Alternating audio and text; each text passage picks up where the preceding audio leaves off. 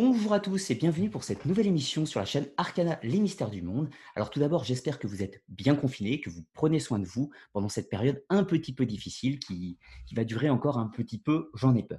Mais ce soir, on va éviter de parler de toutes les actualités du moment, on va se changer un petit peu les idées. Et pour cela, on va partir en Asie du Sud-Est. Nous allons parler de la civilisation Khmer ou l'empire des Khmers, mais également des périodes qui l'ont précédé. Alors, c'est un secteur géographique qui est un peu méconnu en Europe. Et pour ce faire, justement, j'ai invité quelqu'un qui pourra vous en parler beaucoup mieux que moi, à savoir Alexis Sédou, que vous avez déjà vu hein, sur la chaîne, qui a participé à un, débat avec Quentin Leplat en novembre dernier, et donc qui s'est spécialisé, si l'on peut dire, dans la civilisation euh, khmer, qui travaille là-bas une partie de son temps d'ailleurs. Donc déjà, merci à toi Alexis d'être venu pour nous en parler. Bonsoir à tous. Bah, merci à toi de m'avoir invité hein, déjà. Euh, effectivement, euh, euh, on va parler de, ce monde khmer qui est un monde assez, fascinant. je suis venu y travailler petit à petit. En fait, comme vous savez, je suis historien archéologue, mais, je suis guide hein, pour, mon travail financier, si je puis dire, avec, grand plaisir. Hein, j'adore être conférencier. Et c'est en étant guide conférencier bien que j'étais amené à venir et aller le, au Cambodge, voir le mont Khmer dans un voyage un peu compliqué où j'avais la chance d'aller à la fois au Cambodge, aussi en Indonésie, et puis dans d'autres endroits. Donc j'ai pu comparer. Et donc j'étais amené à étudier un premier temps cette, cette, civilisation pour avoir des choses à dire en étant sur place. En général, c'est un peu mieux. Et puis également pour comprendre un peu ce qui se passait. Et puis comme j'y suis allé plusieurs fois et que j'y vais j'y retourne assez régulièrement, j'y étais encore avant, avant justement le confinement. Je pense que la dernière fois qu'on en parlera, hein, et que j'ai pu également voir d'autres d'autres secteurs, notamment le monde Champa. Eh bien, j'ai fini par effectivement m'y spécialiser un petit peu. Ce n'est pas, mon, mon spécialité, mais c'est quelque chose qui m'a toujours beaucoup intéressé et qui m'intéresse toujours énormément, donc ce, monde khmer hein, assez particulier. Alors, je, pense que Ludovic a tout à fait raison hein, de dire de monde khmer ou empire khmer, parce que c'est un terme qu'on va, réutiliser, et ses prédécesseurs, et je pense qu'on va essayer de voir ça petit à petit, de manière la plus claire possible et la plus complète possible. Ben oui, justement, ça va être très intéressant parce que moi-même, je suis peu connaisseur de, ce secteur, donc je vais apprendre plein de choses ce soir. Alors, je vous rappelle encore une fois qu'on est en direct, donc on pourra également prendre certaines de vos questions. Alors, les posez pas tout de suite, hein, attendez un petit peu que, Alexis puisse développer et nous présenter le sujet, mais je ferai une première pause question au bout d'une heure, à peu près vers 22 heures, et on fera une autre pause question à la fin de l'émission afin de pouvoir détailler un petit peu tout cela. Alors, écoute, la première question que je vais te poser pour que tu puisses démarrer un petit peu ton exposé, c'est déjà quand on parle du monde Khmer, de quelle, mmh, de quelle période temporelle on parle et également de quel secteur géographique, parce que c'est un petit peu obscur. Moi, dans mes premières recherches, j'ai découvert en fait un monde très éclaté, en fait tout, tout ce qu'on appelle un petit peu cette Indochine française à l'époque, avec le Vietnam, le Laos, le Cambodge, la Birmanie qui est un petit peu éloignée déjà. Donc, est-ce que tu peux un petit peu nous éclairer sur ce, secteur géographique et la période temporelle duquel on va parler? Alors absolument. effectivement, l'éclatement est lié à la colonisation française, hein, qui a divisé cette zone en, plusieurs, régions. Alors c'était l'Indochine qui avait cinq régions en réalité, que, que, tu décris. Hein. La Birmanie anglaise, bon, mais pour les Français, le Cambodge, le Laos, et puis le Tonkin, l'Annam et, et, et, la Cochinchine, hein, qui faisaient l'ensemble de l'Indochine. Alors ça paraît très éclaté, mais dans la période dans laquelle on va parler, c'est un monde qui est beaucoup plus uni, avec trois grandes entités. Euh, au nord, ce qu'on appelle le Dai Viet, hein, c'est-à-dire le monde vietnamien au sens, sens classique du terme, hein, sur lequel je ne reviendrai pas, sauf à quelques instants, euh, lorsqu'il y a des interactions. Euh, au sud du Vietnam actuel, ce qu'on appelle, ce qui est beaucoup moins connu, mais qui est très intéressant, le monde Champa, Hein, qui est la, la, des Cham. Hein, je vais faire la, différence euh, entre les deux. Et puis, dans ce qui est actuellement, ce qui est aujourd'hui le Cambodge, mais débordant un petit peu euh, sur le sud du Vietnam, un tout petit peu euh, également sur le Laos, un petit peu sur la Thaïlande actuelle et même sur la Malaisie actuelle, le monde khmer au sens du terme, ou l'empire khmer. Hein. donc c'est un, espace qui, en gros, déborde le, Cambodge actuel, mais qui, est, qui comprend cette, cette zone-là. Le, cœur, le centre du, euh, de ce monde Khmer. C'est un, un, grand lac hein, qu'on appelle le Tonle Sap, euh, qui est le plus grand lac d'Asie du Sud-Est et qui est un lac extrêmement intéressant, extrêmement important. important de par sa taille et de par sa richesse, parce que c'est un, endroit qui, a, qui est très poissonneux, c'est une ressource en protéines absolument remarquable. Hein.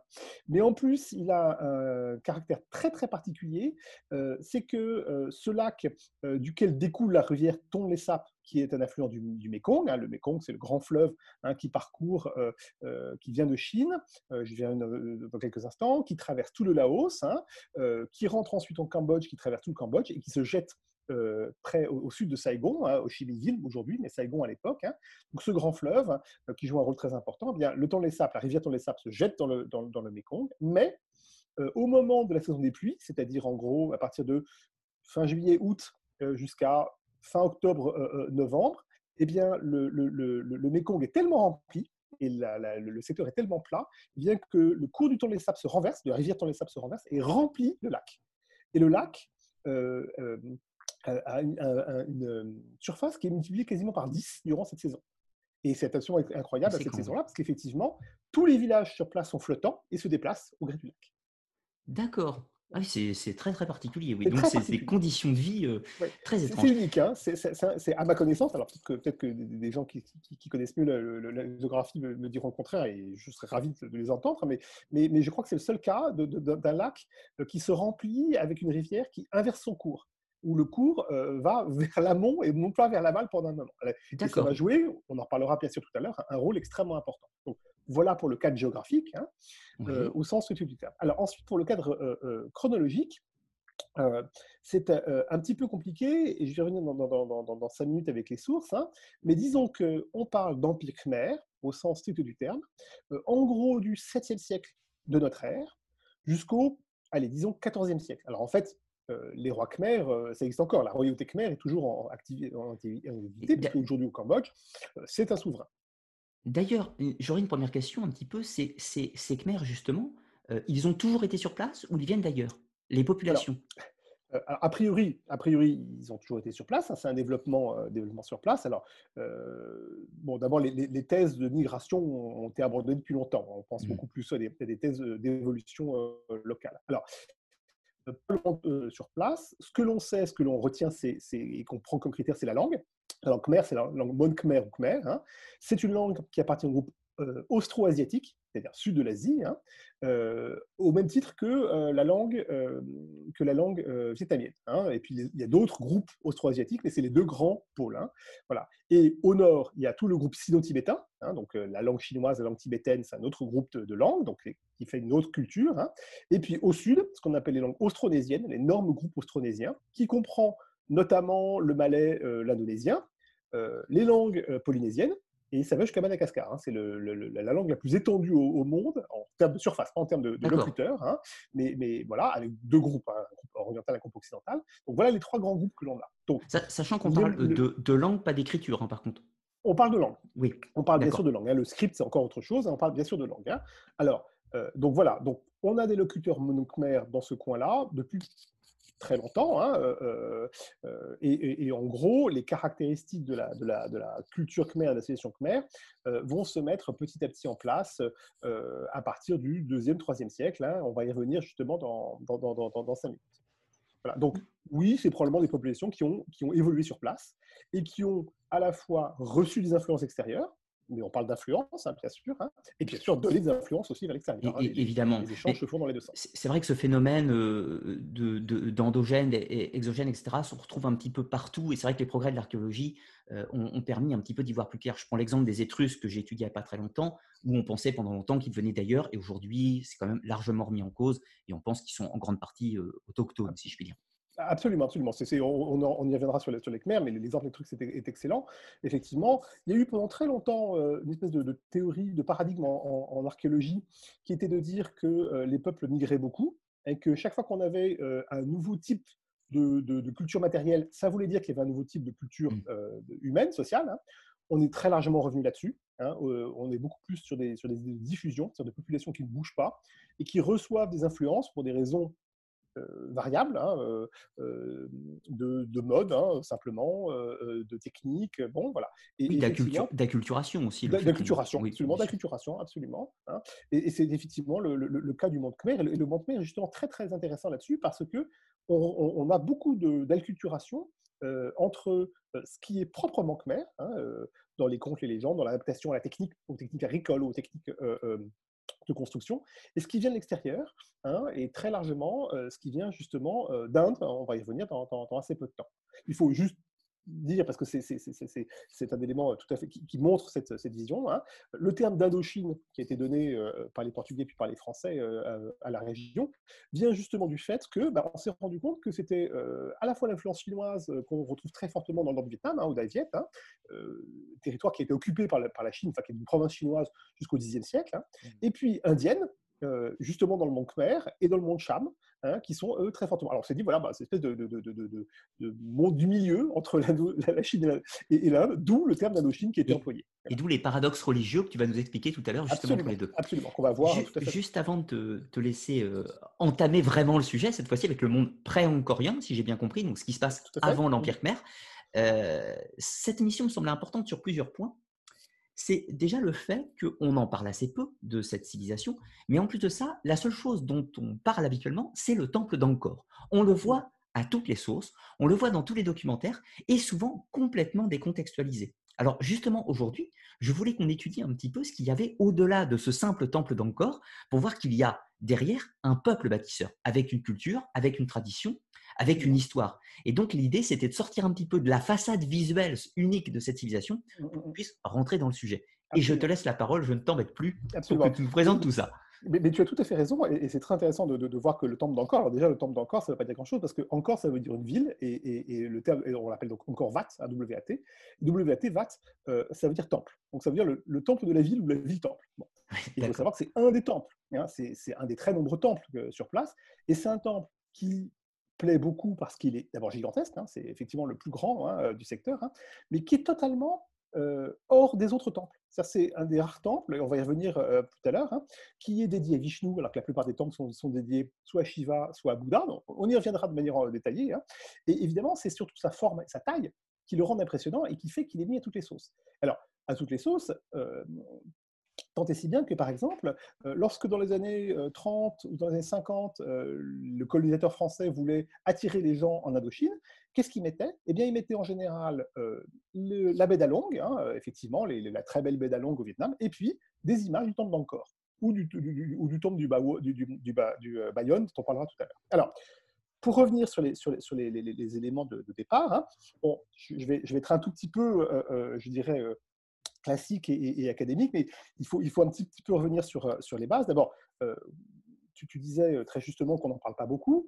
D'abord parce que la découverte ou la redécouverte du, monde Khmer est assez, est assez récente. Hein.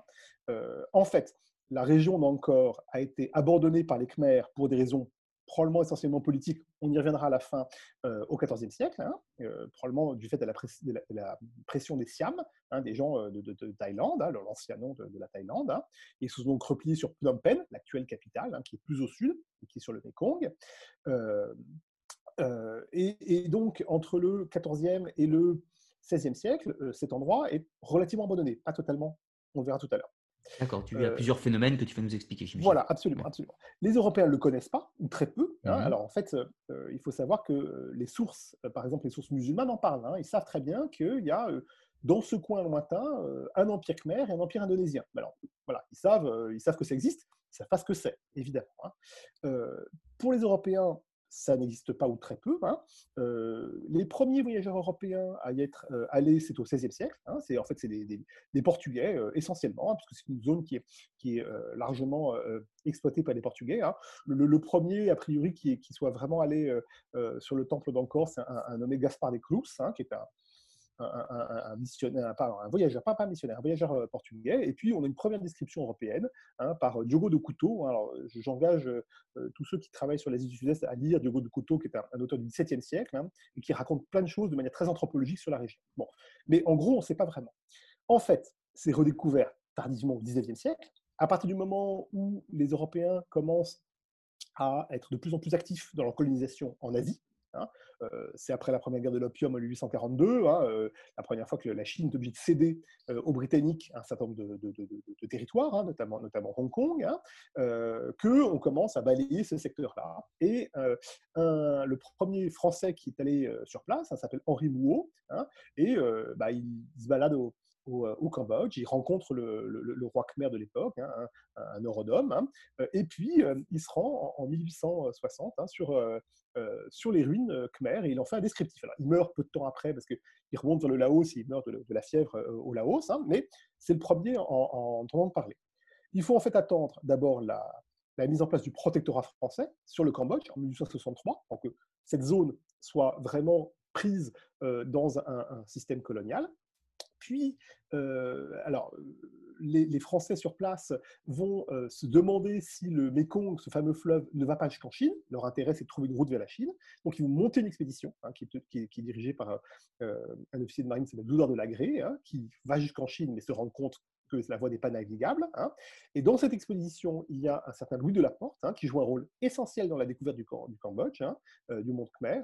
Ce Louis de la Porte va suivre l'expédition puis revenir et il va, dans les années 1867-70, puis revenir en 73, puis encore en années 1880, être le premier à étudier au sens strict du terme euh, le, Cambodge euh, et le Mont Khmer. Alors c'est évidemment comme ça qu'on le découvre. Ce de la Porte joue un rôle extrêmement important. Euh, parce que la première expédition est assez légère, mais les secondes et la troisième, il vient avec des, cartographes, il vient avec des, graveurs, avec des, des photographes, on a quelques photos de l'époque. Hein. Il commence à dégager les premiers temples, hein, et justement, c'est lui qui voit Angkor Wat, qui se rend compte de, de ce qu'est encore Tom. il commence à se faire un peu une idée. Hein. Alors, évidemment, euh, il, est, formé à la française, hein, c'est pas, pas spécialiste de l'Asie du Sud-Est, hein, pas encore. Hein. Euh, et donc, euh, il décrit ça en disant Oh là là, c'est exceptionnel. Alors, c'est très indien. bon, évidemment, ils ont tous des rapports avec l'Inde, ils ont vu des gravures. et puis, il compare avec ce qu'ils connaissent. Donc, il compare avec l'Égypte ancienne, la Syrie, la Grèce. Il se pose même des questions du style ce serait pas un groupe de Grecs exilés qui serait allé jusque-là, voilà, à l'époque hellénistique Bon, toutes ces questions. Oui, on, a eu ce travers partout sur la planète, je crois. Absolument, absolument, absolument. Le, l'idée très européocentrée à l'époque. Hein. Euh, évidemment, euh, ça, montre que l'Europe est supérieure et que donc on a une domination logique sur le, Cambodge. Hein. Question sur laquelle on pourra euh, revenir à la fin. Donc voilà la première découverte hein, du Mont Khmer. il commence à être vraiment étudié par celui de la Porte et puis par l'école française d'Extrême-Orient qui s'installe sur place et qui commence à faire des travaux complets. Voilà.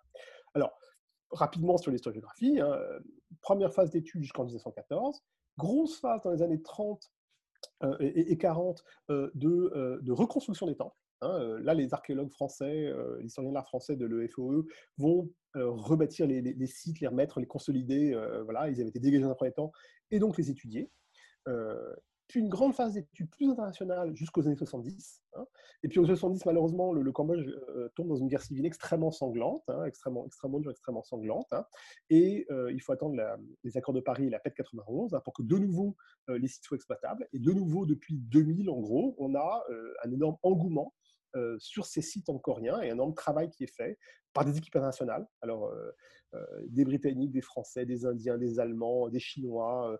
vraiment, il y a un énorme travail à la fois de consolidation et de dégagement des temples, hein, on en parlera pour certains, et puis d'études réellement avec de nouveaux moyens hein, sur lesquels on reviendra. Donc voilà l'historiographie hein, générale de, ce monde-là.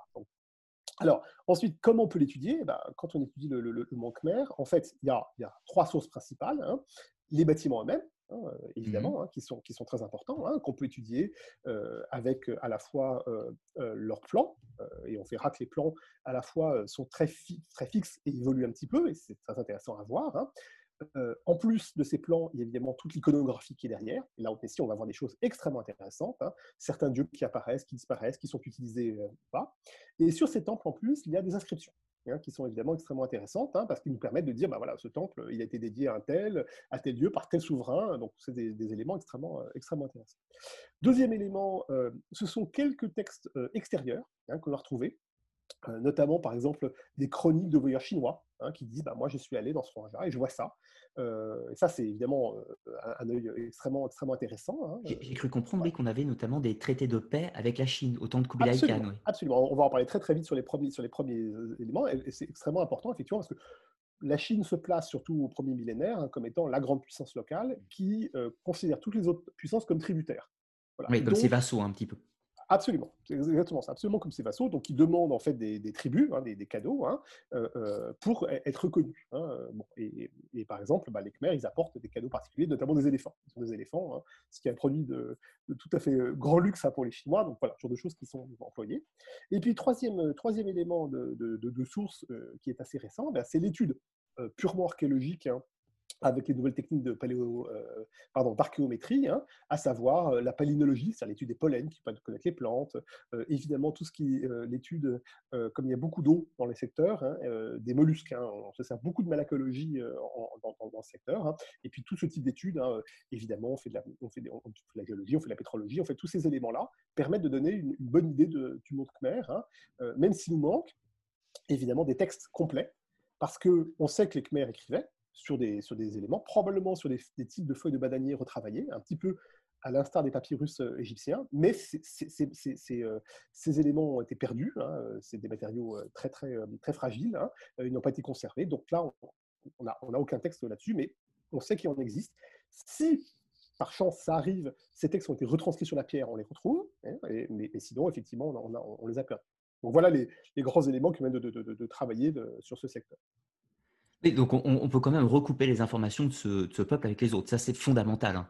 Absolument, absolument. On a des très bonnes chronologies, euh, euh, ce qu'on appelle des chronologies relatives, hein, c'est-à-dire euh, des, dates, on sait qu'un tel roi était avant un tel ou après un tel, et on peut le placer par rapport au même souverain de l'époque indienne, pas de, pardon, du, monde indien ou du monde haïviet ou du monde cham. Hein. Et puis on a des chronologies absolues parce qu'on a des, durées de règne hein, précises, tel, tel, roi, on sait qu'il a régné de telle, de telle, date à telle date. Tout ceci donne des informations assez sûres et assez solides incomplète sur un certain nombre de choses, mais assez sûr, assez solide sur un nombre euh, d'autres, euh, d'autres choses.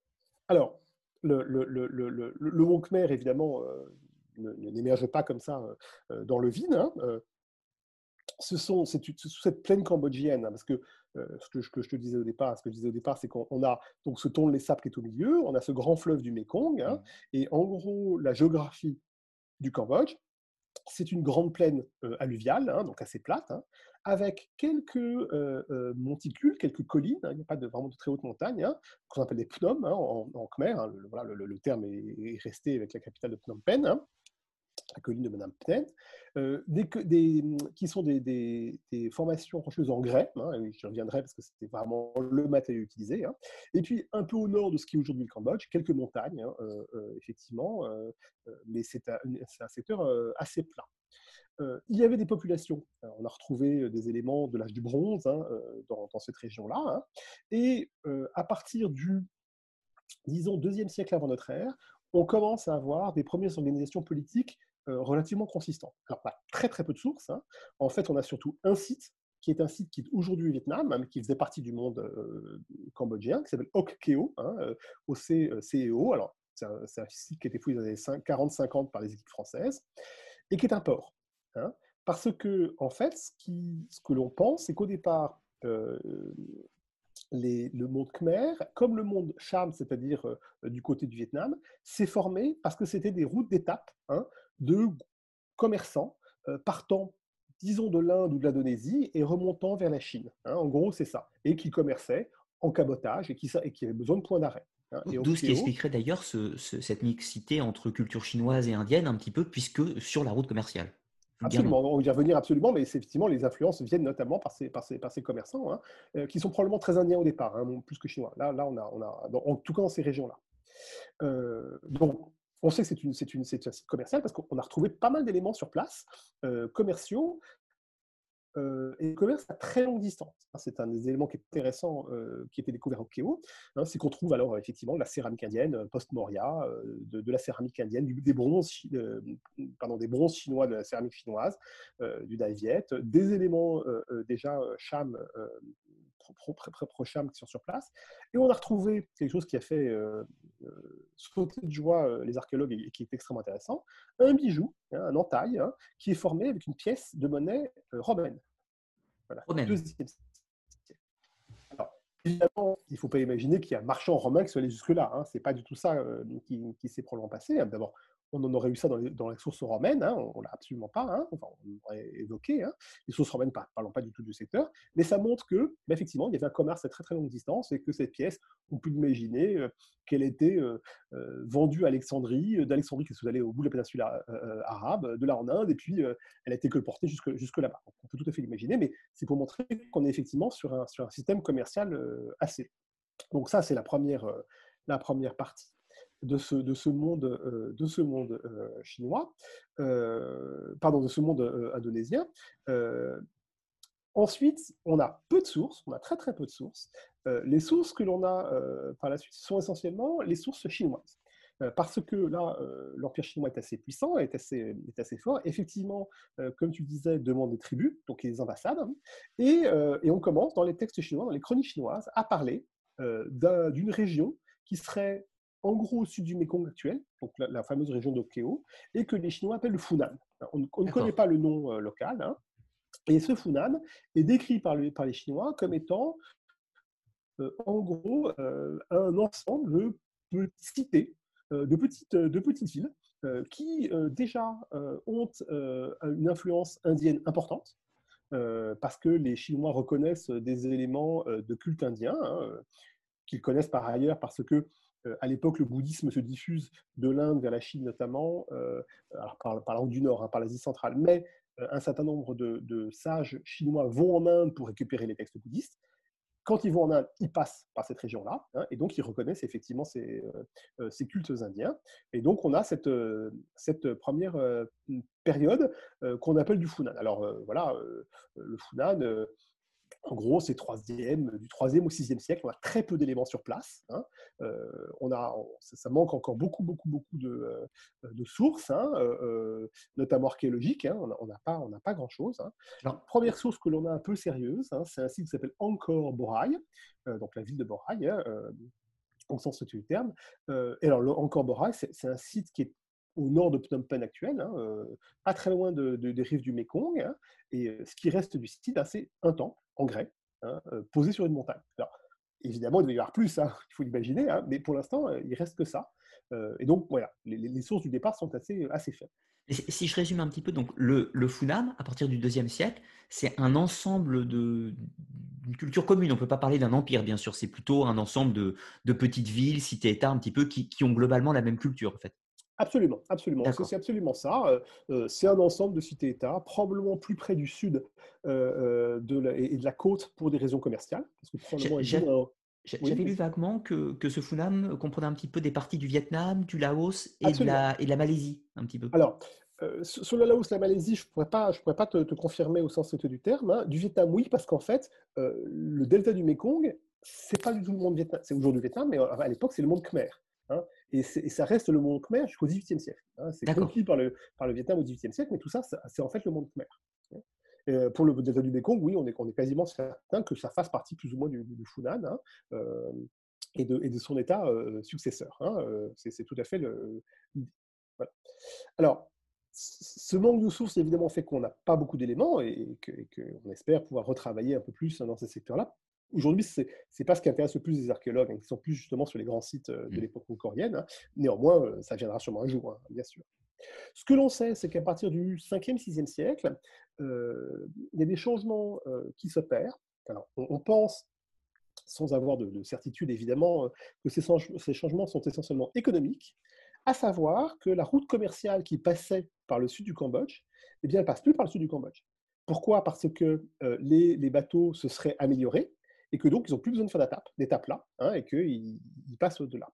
Donc, euh, ce qui euh, était la richesse probable euh, de, ces, de, ces, de ces souverains et de ces États, c'est-à-dire le commerce et les produits qui viennent de ces régions-là, n'est plus du tout intéressant, et que d'autres routes commerciales se développent, qui sont des routes terrestres. Hein, et donc, l'influence du, du chêne-là disparaît, et de nouveaux systèmes euh, politiques se mettent en place un peu plus au nord, dans, euh, pardon, du Funan, pardon, et dans ce, que les, Chinois, c'est de nouveau les sources chinoises euh, qui nous, qui nous indiquent ça, s'appelle le Shenla.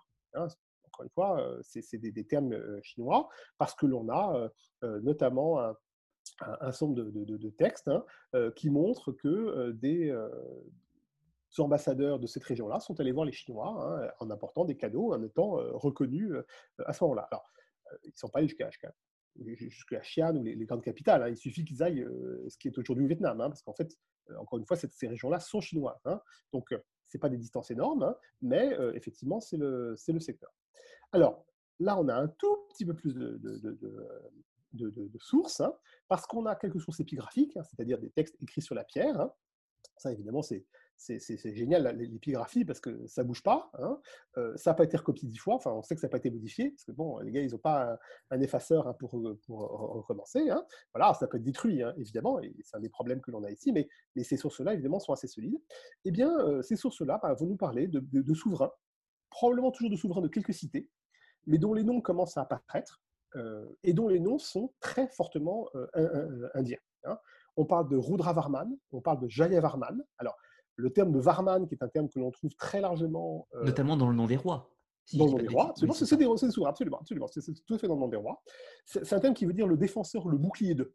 Hein. donc, euh, euh, par exemple, il y a souvent qui s'appelle Indra Varman. Hein, euh, c'est celui qui protège par Indra. Indra, d'accord, le dieu de la foudre. Le, absolument, le dieu de la foudre indien. Hein, on va y revenir parce que c'est extrêmement intéressant. Le terme de Jaya Varman, hein, c'est le, nom de roi le plus employé dans le monde khmer. on y reviendra par la suite. voilà. Donc, on commence à avoir des, noms de rois, c'est tout à fait, tout à fait intéressant. Donc, on voit une véritable entité politique, du coup, s'il y a des, voilà, des personnages nommés qui ont une puissance temporelle. Absolument encore probablement divisés, encore probablement mmh. hein, dans, des, dans, des, dans, des, cités-États euh, qui se font, euh, qui se font euh, concurrence. La guerre, on ne sait pas trop, mais qui se font concurrence. Peut-être qu'ils se regroupent et qu'ils se divisent. On, a assez peu d'éléments là-dessus. Hein. on a quelques, quelques études, mais ça reste encore assez, assez flou. Hein. Mais entité politique, d'une part, entité politique dont on sait que parfois la, vie est un peu compliquée, parce qu'on a des exemples, par exemple, d'un d'un Rudra Varman qui prend le pouvoir, hein, et une chronique chinoise nous dit, bah oui, en fait, euh, c'est un, un, cousin qui a assassiné le fils du roi. le, roi est mort, il a assassiné le fils du roi, il a pris le pouvoir. Donc les concurrences semblent, semblent assez sévères. Hein, et vous voyez, tu vois, c'est des sciences quand même assez, assez, euh, assez distantes. Alors, ce que l'on a en revanche, qui est très très intéressant, c'est qu'on a euh, également des légendes sur la création de ce monde-là, hein, et qui montrent bien l'idée que se font les, Khmers euh, de leur origine, hein, euh, à savoir la fusion entre les locaux et puis des prêtres qui viendraient d'Inde. Hein, et évidemment, ça, joue un rôle extrêmement important. Donc la légende parle d'un certain Koadiya, qui serait un, brahman, donc un prêtre, hindou, hein, qui serait arrivé dans ce pays-là et qui aurait épousé une, jeune femme qui serait une descendante d'une divinité ou d'une princesse des eaux. Évidemment, comme, je te l'ai dit tout à l'heure, il y a beaucoup d'eau dans, la région, hein, euh, notamment autour du temps Sapes. Hein. Mais voilà, on a la fusion entre un apport extérieur, euh, indien, euh, religieux indien, et, puis un, culte local hein, qui fait cette fusion. On retrouve souvent cette notion d'ailleurs dans les mythologies d'une sorte de, messie, d'enfant divin ou autre qui arrive dans un secteur.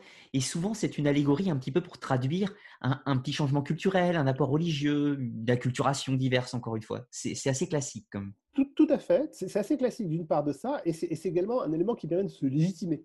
Parce mmh. que euh, ça donne un pouvoir qui vient non pas simplement parce qu'on est le fils d'eux et qu'on a la plus grande terre, mais qu'on est euh, légitime parce qu'on a une, une affinité euh, divine. Hein, mmh. C'est un élément qu'on retrouve, hein, si, un jour on a l'occasion de parler du monde perse sassanide, par exemple, hein, on retrouve très clairement dans, la mise en place, mais on le retrouve, euh, comme tu le dis, dans plein, plein, plein d'exemples. c'est un grand classique.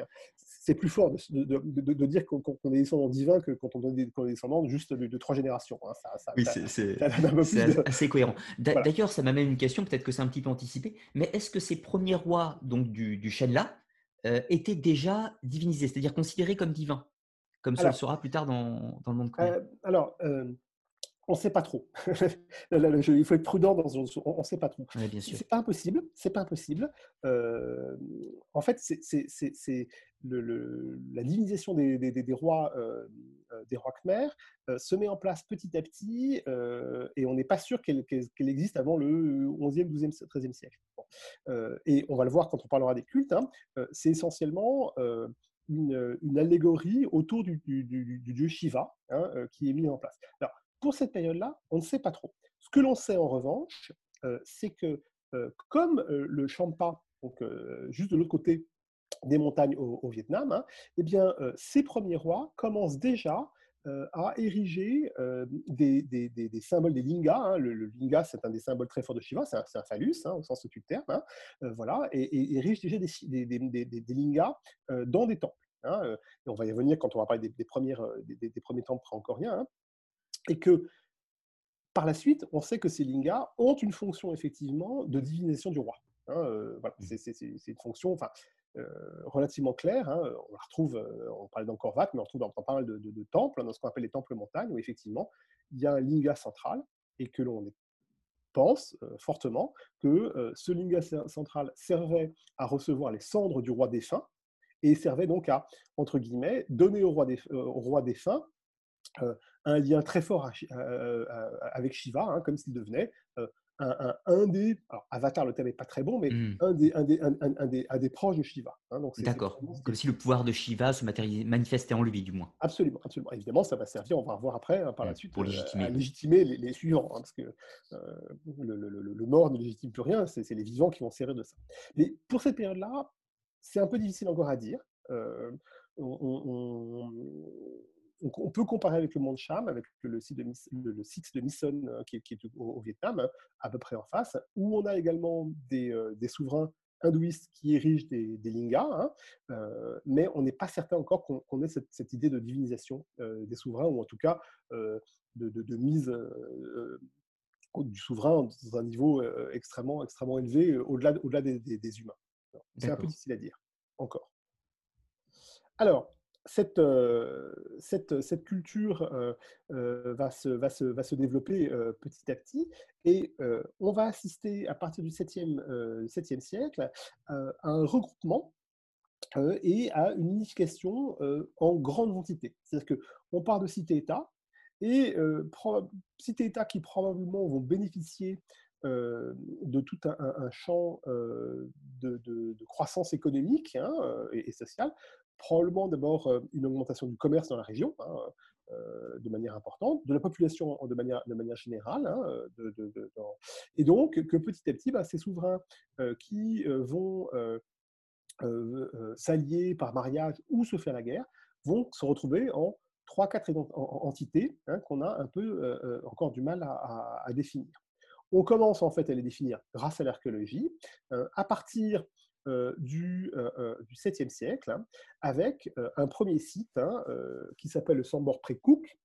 Alors, c'est un site qui, malheureusement, n'est pas très, enfin malheureusement pour les gens qui n'y vont pas, pour les gens qui y vont, c'est tranquille, n'est pas très visité. Hein, bon, j'ai eu la chance d'être là, il, y a, peu de temps, justement en revenant la dernière fois, on était seul sur le site. Bon, il, y avait le, y le, Covid commençait, mais on était vraiment seul sur le site. Et c'est un site qui est très intéressant. C'est un site qui est en gros à mi-chemin entre Phnom Penh actuel et Angkor Wat. Hein. Mmh. Euh, voilà. Je, vais euh, peut-être mettre une carte pour aider un petit peu les gens à, repérer. Absolument, tu, tu, je vais essayer de te. Je, je, te laisse continuer, hein, je m'occupe juste après. pour. Alors, pour pouvoir, et puis, parce que j'ai quelques photos justement de ce site, euh, de ce site de du Samban Précook. Hein. Alors, c'est un site extrêmement intéressant parce que c'est un site qui est très vaste. Hein. Donc là, là, on voit, je, vais juste commenter la carte 3 minutes. Hein. On a le, le, Cambodge avec encore au nord euh, du, euh, du Tonle Sap, hein, euh, qui est là. Voilà. évidemment, là, là, je montre plus la, toute la zone avec le Dai Viet, c'est-à-dire le nord du Vietnam, et puis le, tout ce qui est le Champa, Hein, qui est le centre du Vietnam, hein, autour de, de, de, de, de Hoi An, hein, par exemple, et le site de Nissan, qui est un des plus grands sites Champa, c'est c'est autour de An, et puis le reste, qui est le, secteur effectivement du, du Cambodge. Donc, en gros, euh, le, site du Samban Prikou, qui n'est pas sur la carte là, est en gros à mi-chemin entre euh, la, confluence. Ah, on va peut-être le voir mieux ici. Oui, absolument. Euh, le, Samban c'est autour voilà, de, de. Hein, c'est la ville de Kompong Tom hein, qui est là. Donc, vous voyez, tu vois, c'est vraiment à mi-chemin. Et c'est là que s'installe effectivement cette première capitale de Samban Prikou. Hein, euh, à cette époque. Hein. Euh, donc, c'est extrêmement intéressant parce que c'est un, site qui est assez grand, avec trois grands complexes euh, de, temples, qui comprend déjà une grande partie des caractéristiques des temples que l'on va voir par la suite à Angkor même, hein, dans, le, dans, le, site autour de Angkor, dans lequel on va retrouver également des, des décors qui sont également des décors qu'on va retrouver par la suite dans les, dans les temples. notamment l'influence très très forte hein, du système hindou, hein, et avec une structure tout à fait intéressante. Alors, déjà, ces temples, c'est très intéressant, ils sont en briques. Alors, ça s'explique de manière très simple. Hein.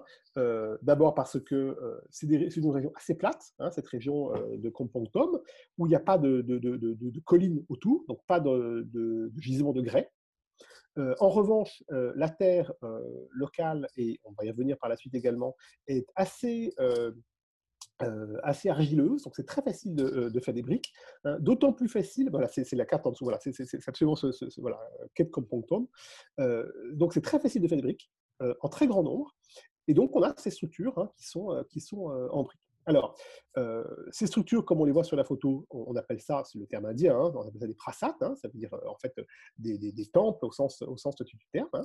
ce sont des bâtiments qui ont une pièce à l'intérieur. Hein, et pas d'étage, euh, qui sont euh, euh, cette pièce à l'intérieur comprend en général une statue, et le plus souvent c'est un, linga, hein, je vais revenir. Hein.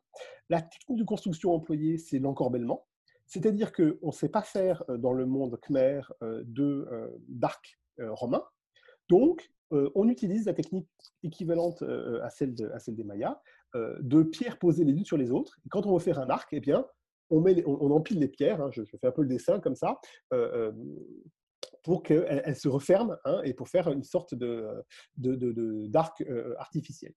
C'est un système qui est très efficace, mais qui est très lourd, hein, ce qui fait que, en général, ça fait un, espèce de dôme un peu pyramidal qui est vide à l'intérieur.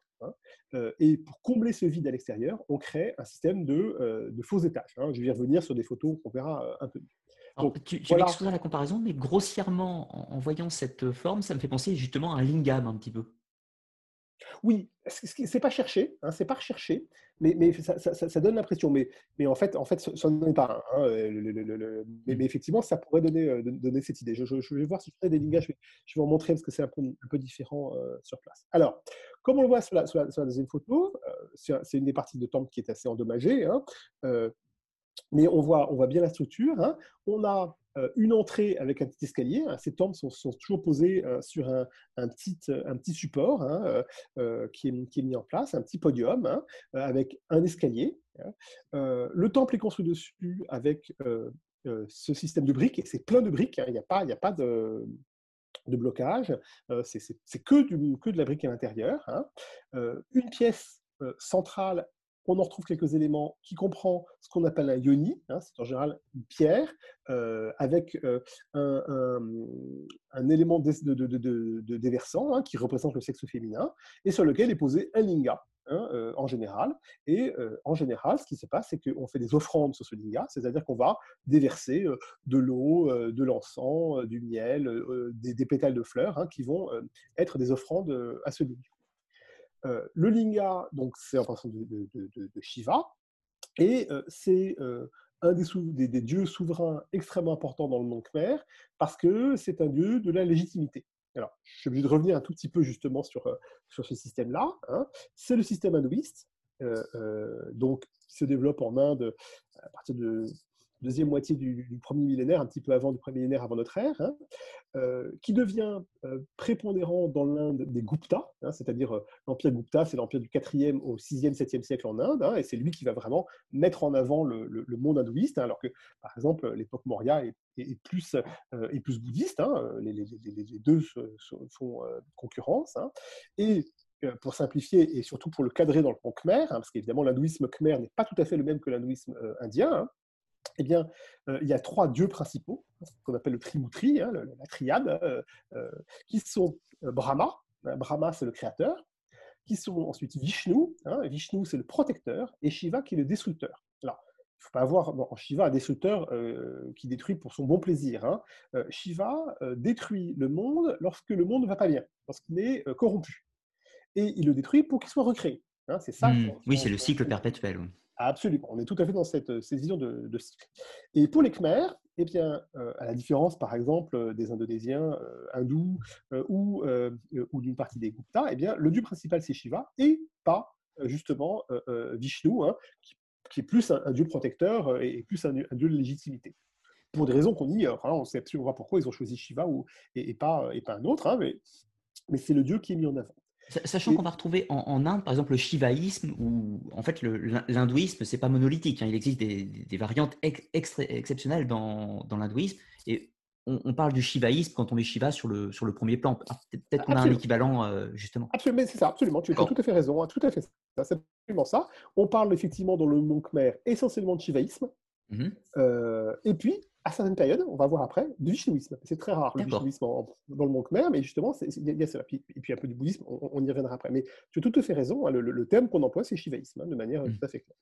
Donc, donc voilà euh, cette, cette, capitale hein, euh, qui se développe de, de, de, du Sambor Précook, qui est euh, ce qu'on appelle de manière classique le, monde pré-ancorien, et dans lequel, effectivement, tous les, tous les caractères du, du monde ancorien se retrouvent. Donc, Shiva, avec le linga, en face de Shiva, son transporteur, hein, parce que les, dieux indiens euh, sont toujours associés avec leur parèdre, leur épouse, mmh. c'est plus le terme de parèdre, hein, mais, c'est leur épouse, hein, euh, et leur transporteur, qui est un animal mythique euh, qui va les aider à la fois à combattre les ennemis, mais également à se déplacer. Et pour Shiva, le, transporteur, c'est Nandin, c'est le, grand taureau qui est mis en place. Et effectivement, sur ce, temple de, ce temple de on retrouve ces trois éléments.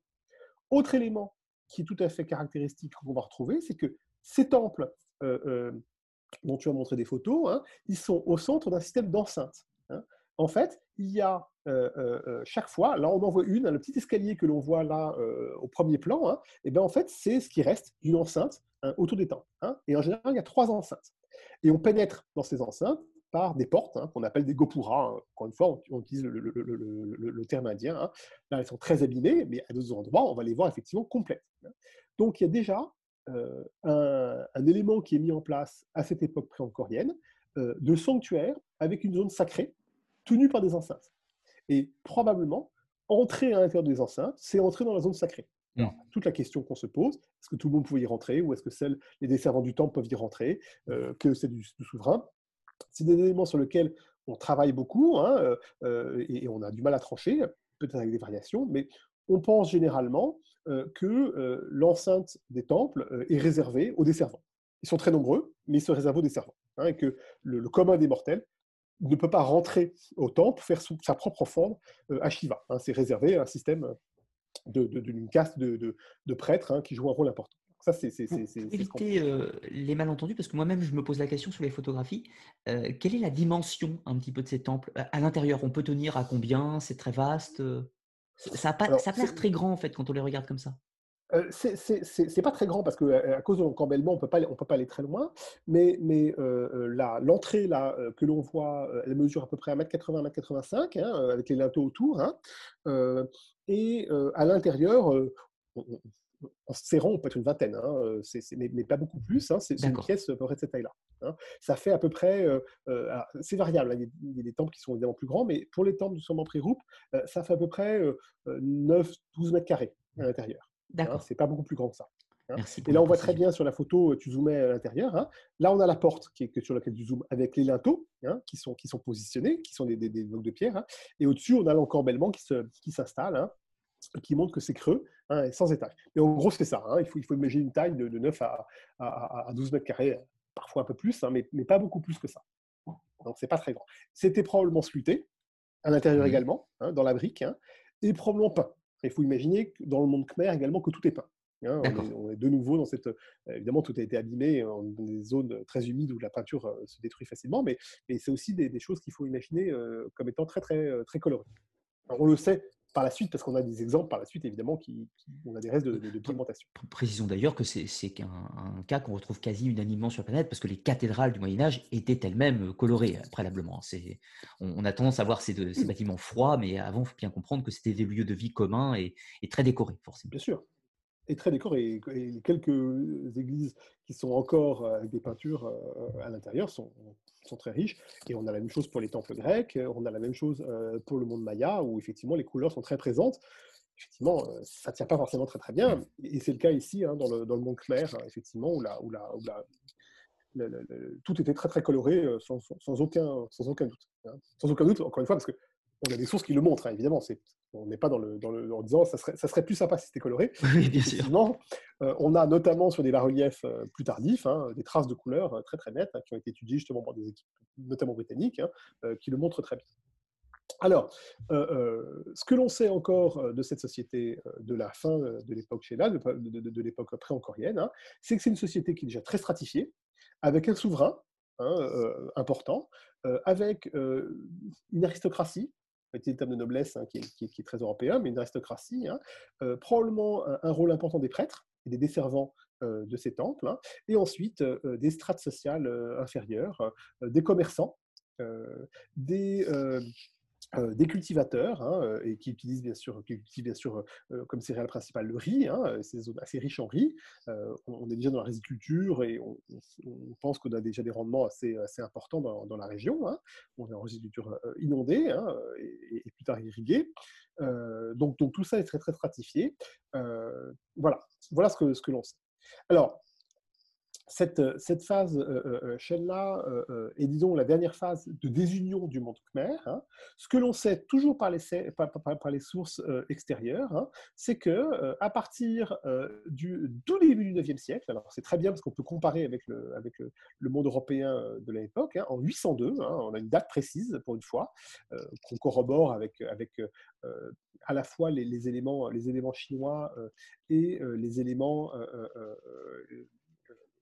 locaux, hein, un, roi qui s'appelle Jayavarman II, donc on retrouve ce nom de Jayavarman II, va unifier le monde Khmer. Hein, il va l'unifier, euh, il va euh, créer une entité, et à partir de là, on peut commencer à parler, à parler d'empire Khmer, hein, parce qu'il va évidemment s'étendre sur des régions de population qui ne sont pas Khmer. parce que, ah, de, ce que j'avais lu, justement, euh, Jayavar, euh, Jayavarman II lui-même a été élevé à Java, apparemment.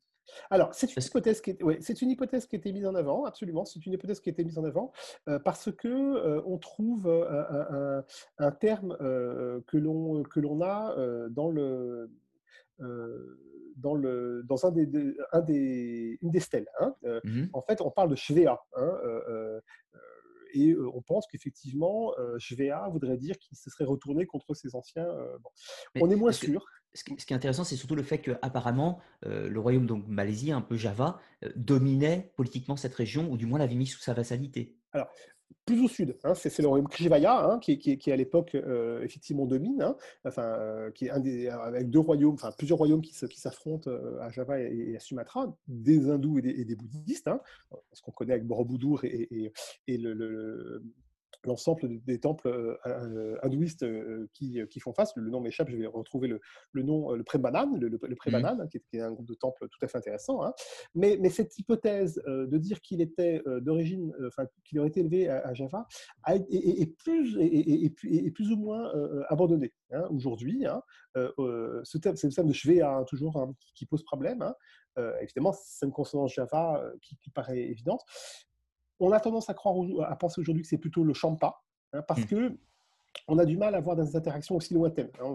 C'est pas à côté hein, euh, les, deux mondes, mais, mais ça, reste, ça reste une hypothèse. Aujourd'hui, mmh. on pense plutôt que c'est Champa que, que, Java. On pense plutôt que Java-Man 2 vient directement du monde Khmer, mais on n'a pas de certitude. On, est, on est dans des, dans des hypothèses euh, importantes. Mais effectivement, c'est tout à fait intéressant de, montrer, et tu as tout à fait raison d'insister hein, sur le fait que euh, tous ces mondes sont très interactifs. Hein. Mmh. On, a tendance, nous, aujourd'hui, à penser qu'il y a des petits blocs comme ça euh, divisés, et en fait, évidemment, tout le monde commerce avec tout le monde, et tout le monde... Euh, c'est justement pour montrer un, petit comparatif, c'est ce qui m'a choqué, enfin, il m'a fait plaisir, surtout ce qui a gagné mon intérêt, c'est que ce monde du sud-ouest asiatique ressemble beaucoup un petit peu au Moyen-Âge européen, avec des petits royaumes qui luttent entre eux, qui se battent pour des, des territoires, et qui sont sensiblement très proches, quand même, culturellement. Euh, oui, oui, les royaumes sont, très sont Entre le Champa, donc on est au Vietnam, etc., le, le, Siam euh, et, autres. Tout à fait, tout à fait, tout à fait. Non, non, tout à fait. on, est sur un. Tu parlais d'acculturation euh, au départ. On est sur des mondes qui sont très influencés par le monde indien. Pour des raisons probablement essentiellement religieuses. Hein. voilà. donc, qui sont, qui sont effectivement assez proches dans les cultes. Hein. On retrouve de l'hindouisme en, Indonésie, on le retrouve au Vietnam, dans, le monde Cham. Hein. après, il y a toute l'entité chinoise qui est particulière. Tout le Daïviet et le Nord, lui, en revanche, c'est un autre monde parce que là, ils sont beaucoup plus dans le confucianisme, dans le système confucianiste en, termes, en termes de, de, système culturel, hein. mais tout le monde sud, effectivement, est très interactif, d'autant plus interactif qu'ils parlent les mêmes langues. Alors, pas les mêmes langues au sens du terme, hein, parce que, par exemple, les Chams parlent une langue austronésienne, alors que les, les Khmers euh, parlent une, langue euh, austro-asiatique, mais, en revanche, la langue religieuse, dans les deux cas, c'est sanskrit. Donc, euh, mmh. voilà, c'est un petit peu le, sumérien euh, qui reste euh, comme une langue religieuse très longtemps en Mésopotamie et qui est une langue commune entre, entre des groupes qui, sont, qui sont différents. Donc effectivement, il y, a, pas mal de communication. Alors, la comparaison avec le Moyen Âge est, pas si mal, mais, mais, mais, mais, mais, mais, il y a des luttes dans tous les sens. On n'a pas tous les tenants et les aboutissants, mais effectivement, on est dans ce système de royaumes hein, qui interagissent, qui commercent entre eux qu'on connaît mal, c'est un peu dommage, on, peut évidemment penser qu'il y a des mariages princiers entre mmh. euh, des souverains oui, euh, d'un côté de l'autre. Tout ça, c'est probable. C'est probable. Mais, mais, on est tout à fait dans, dans cette, euh, dans cette zone-là. Donc, ce GR22 joue un rôle extrêmement, extrêmement important, hein, et d'abord d'unification, comme, comme, euh, comme je, te le disais. Hein. Euh, et euh, surtout, il va, on va commencer à, déplacer de nouveau le centre du, du pouvoir pouvoir absolument plus au nord, hein, vers, vers, la région d'Angkor, hein, vers un endroit qui s'appelle Ruolos, qui est un, groupe de temples au sud, à une quinzaine de kilomètres au sud de, de, Est-ce que tu, tu, les as mis en photo que je puisse les montrer Je les ai mis en photo, absolument. Alors, je vais partager. Ça permettra quand même aux gens de visualiser un petit peu. Alors, est-ce que c'est celui-ci euh, Non, non, non, c'est un peu, c'est un peu avant. Euh, toc, toc, toc, non, ça sera plus bas. Voilà, ça, c'est celui-là, celui-là. Euh, vas-y, t'es bon là? Celui-là, c'est bon? D'accord. celui-là, c'est bon, mais un peu plus bas. je crois que tu avais, avais, une autre photo avec trois temples rouges. Non, alors ça c'est pré-rouge. Alors attends, peut-être qu'on l'a loupé. C'était peut-être celle-là. Voilà, celle-là. C'est moi qui l'ai coupé un petit peu. Euh, non, non, c'est parfait. Ça, c'est tout à fait le. Alors, euh, donc, euh, ce, ce, ce, ce, roi euh, Germain II va, va, effectivement s'installer un peu plus au nord, à 25 km de Siem. Alors, Siem hein, c'est un nom que j'ai beaucoup utilisé, mais Siem c'est la ville actuelle hein, qui se trouve dans, le, dans le, la zone archéologique de, Angkor. Hein. C'est là où on va lorsque l'on lorsque l'on visite Angkor. Hein. donc, tout un, un groupe de, de, de de ville, une nouvelle capitale, hein, euh, qui est installée là, euh, qui est extrêmement, extrêmement intéressante, hein, parce que là, euh, on va avoir cette, cette, ce nouveau centre du pouvoir qui va, alors, l'hypothèse qu'on met le plus souvent en, avant, c'est qu'il va se rapprocher en fait des centres de production alimentaire. Hein, c'est ça qui va être essentiel. Le Tonlé Sap, donc, parce qu'on n'est pas très loin du Tonlé Sap, qui fournit l'essentiel des, protéines euh, animales, hein, en tout cas par la pêche. Hein, il, y a aussi, bien sûr de l'élevage. Hein. Et puis la région de Battambang, qui est de l'autre côté du Tonlé Sap, la partie sud du Tonlé Sap, qui est le grenier à riz de, du Cambodge, et qui est toujours le grenier à riz du Cambodge. C'est la, zone la plus, la, plus, la plus riche. Alors, ces souverains vont construire une nouvelle capitale, qui prend le nom de Hari Araela, c'est un terme que l'on a retrouvé dans les, dans les textes. Hein, et cette capitale va être pendant un siècle le, centre du pouvoir encorien, pré, alors encore en termes de pré-encorien.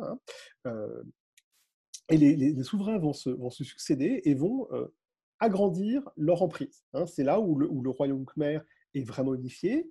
il y a probablement déjà un niveau de production agricole suffisant pour gérer des villes importante, de, grande taille, hein, euh, que également euh, l'administration est suffisante pour entretenir une armée assez puissante, capable de repousser des adversaires, notamment les Champas, les Chams, hein, qui sont les, grands ennemis hein, euh, sur place, et puis également suffisamment de moyens pour dégager de la main-d'œuvre, pour faire des constructions importantes, à la fois au niveau de l'organisation de l'agriculture, hydraulique, barrage, pont, etc.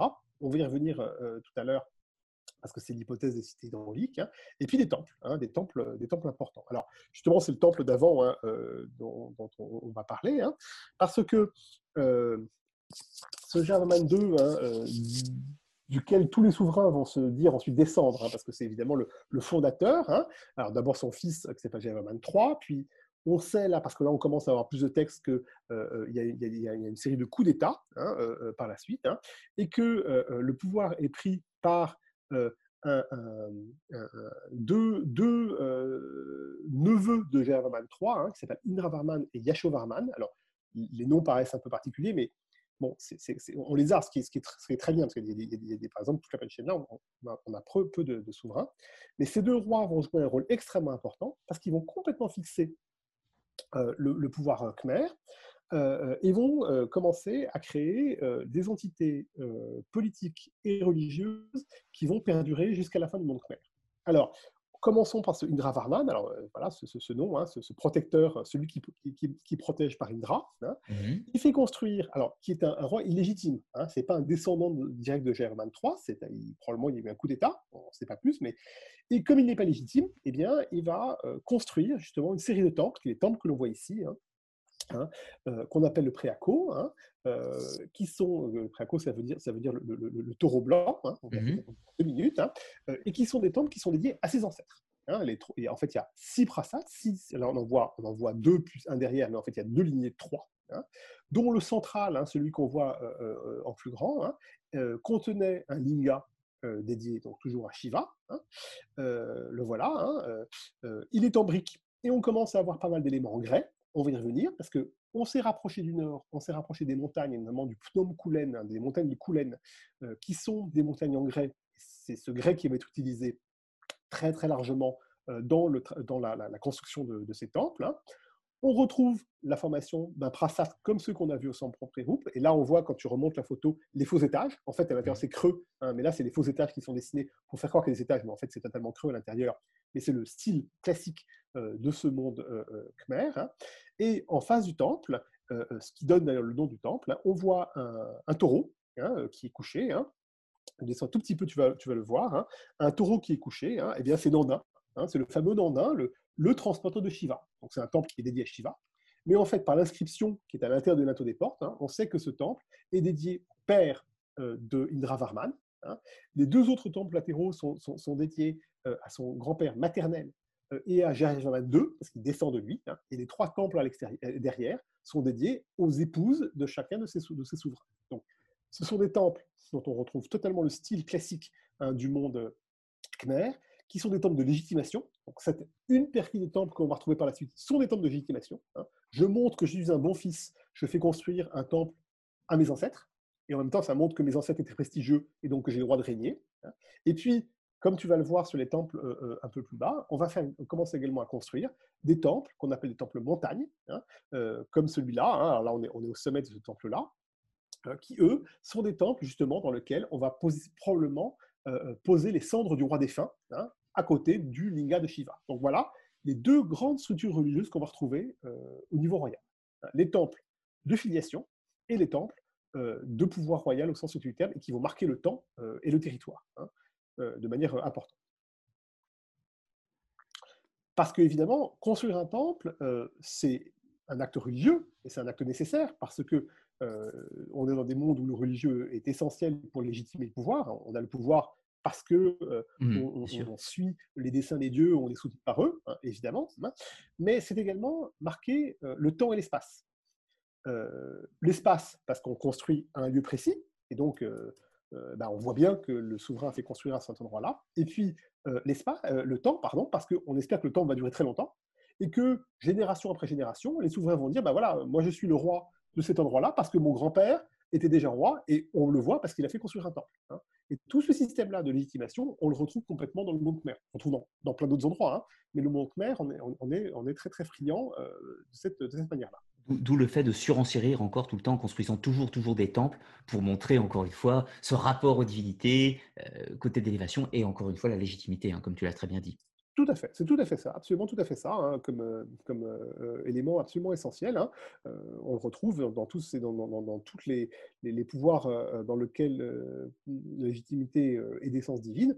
on le marque de cette manière-là. C'est la meilleure manière de le marquer, hein, de toute façon, de, manière, précise. Alors, si tu, dessins, un peu juste là, voilà, on voit, c'est effectivement, c'est un temple qui s'appelle le, le, le, le, temple Bakieng, hein, qui est extrêmement, extrêmement intéressant, parce que c'est le premier temple montagne. Alors, ce terme de temple montagne est extrêmement important à, utiliser. c'est un terme moderne, hein. ils n'appelaient pas ça, eux, un temple montagne. Nous, on l'appelle un temple montagne. Hein.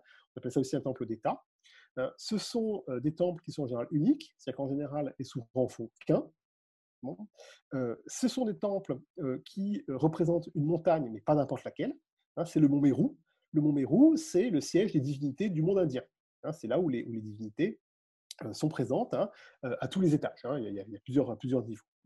Et la partie centrale, ce que l'on voit au milieu, là, le prasat central, hein, c'est le pic du mont Mérou, hein, c'est la partie haute, hein, demeure des dieux elle-même. En général, il y a, là ils sont très abîmés sur celui-ci, quatre autres pics, parce que le mont Mérou est entouré de quatre autres pics. c'est une description qu'on retrouve dans des textes indiens de manière, manière claire.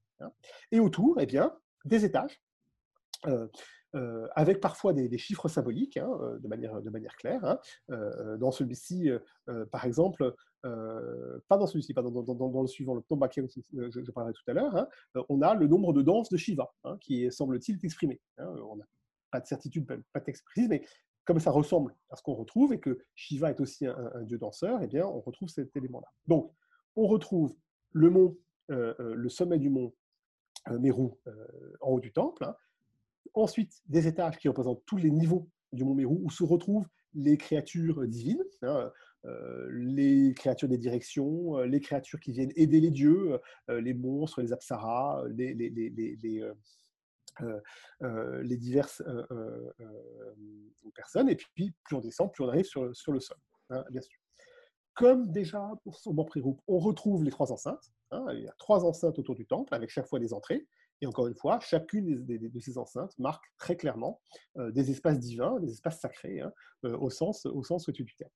On a euh, sur celui-ci non pas euh, euh, un, andin, alors il y a un andin au premier niveau, mais sur le côté, ce sont des éléphants qui sont présents, qui sont à la fois des, animaux qui sont présents dans le monde khmer et qui probablement servent beaucoup au commerce hein, dans le, pour être vendus, notamment, notamment chez les Chinois, soit l'éléphant entier, soit évidemment les défenses, hein, et qui sont ici en protecteur. Hein.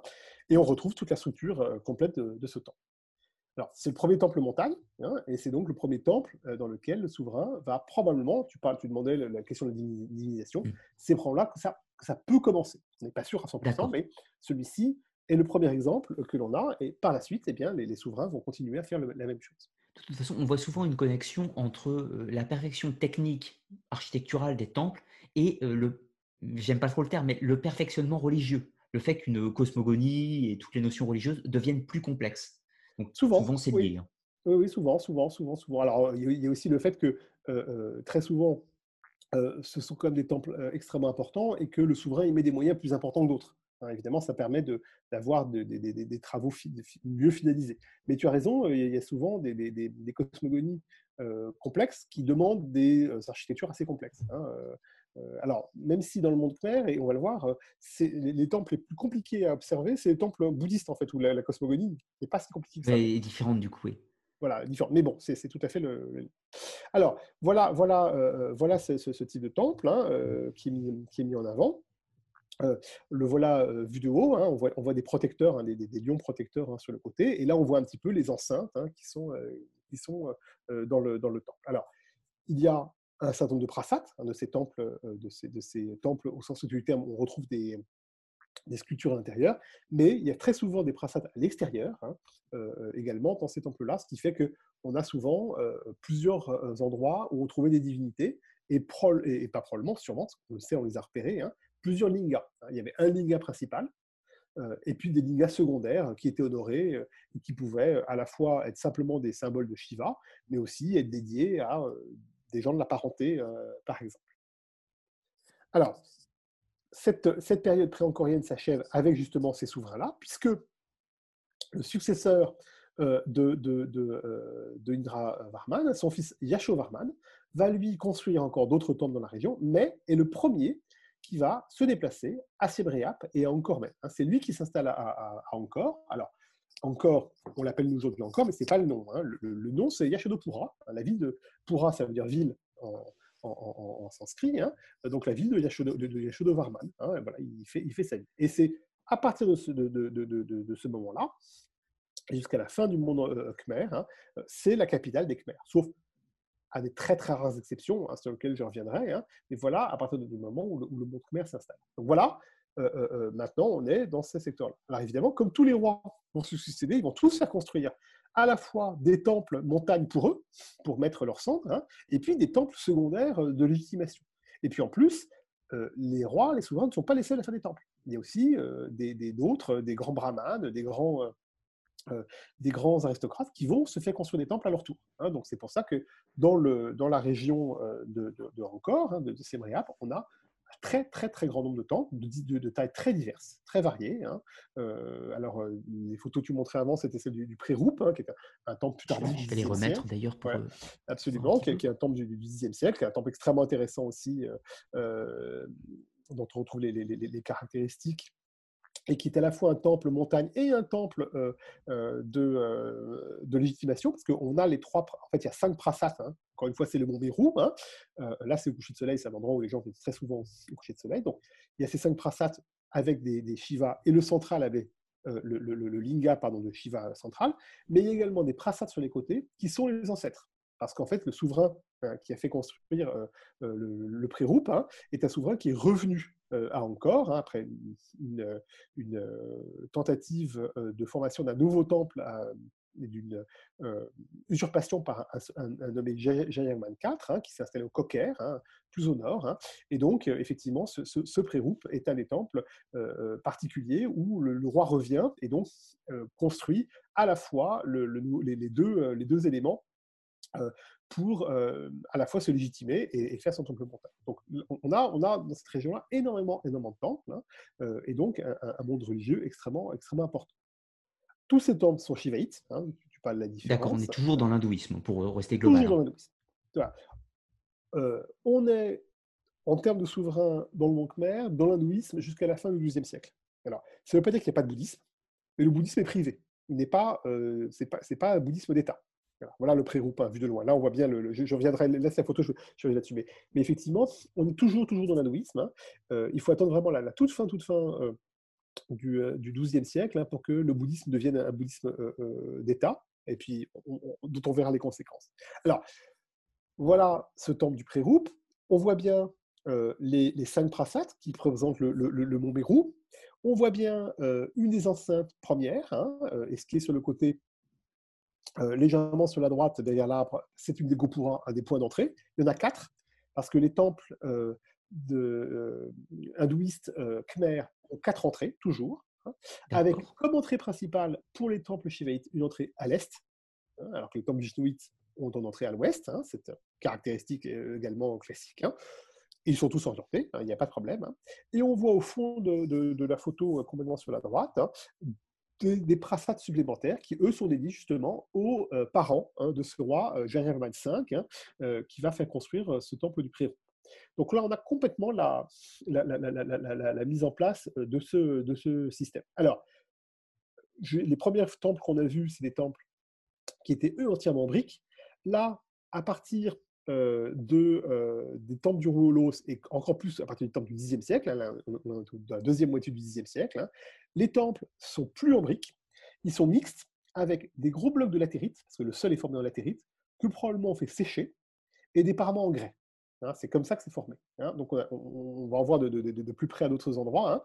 Donc de très, gros, des très briques de latérite, quand je dis très grosses, c'est des briques qui font 1m50 euh, de long en général, Hein, sur 80 cm à peu près, et qui servent d'éléments centraux, hein, et qui sont attachés les uns aux autres, soit à vif, c'est-à-dire sans mortier, soit avec des mortiers très légers, soit avec des mortiers semi-végétaux. Hein, les, trois systèmes existent. Et puis, comme c'est pas très beau, parce que ça, quand ça sèche, ça laisse des trous un peu à l'intérieur, parce que c'est que pas très beau, parce que simplement on a les moyens de le faire, eh bien, tout l'extérieur, c'est des blocs de grès taillés, qui sont ajustés et qui font le parement.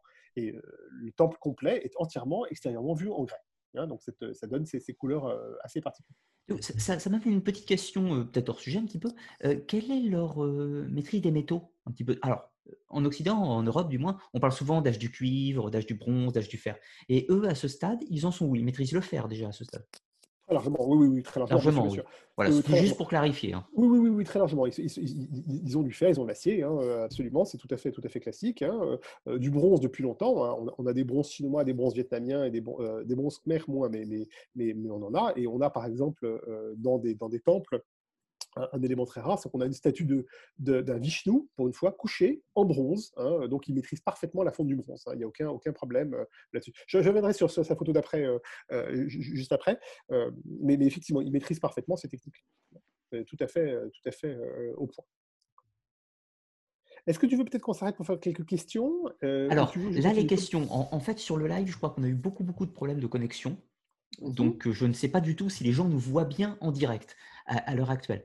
Donc, je vais quand même mettre une petite barre pour les questions. Donc, si vous autres auditeurs, hein, si vous avez réussi à nous suivre malgré les petits intempéries du direct, n'hésitez pas à poser vos premières questions. Alors, principalement, là pour le coup, sur la période pré-ancorienne, hein, et puis le début de l'empire euh, l'empire d'Angkor, sachant qu'on n'a pas encore parlé du grand temple d'Angkor Wat, voilà, voilà, etc. Donc là, on gardait ces questions-là pour tout à l'heure. Oui, on va y arriver. je, vais laisser, je vais y consacrer du temps hein, euh, sur, sur, sur Angkor Wat, évidemment. Alors, donc, je vais reprendre. Vas-y, vas-y, vas-y, reprends pour l'instant. Je t'arrêterai s'il y a des questions. Hein. Avec plaisir, et bien sûr, aucun problème.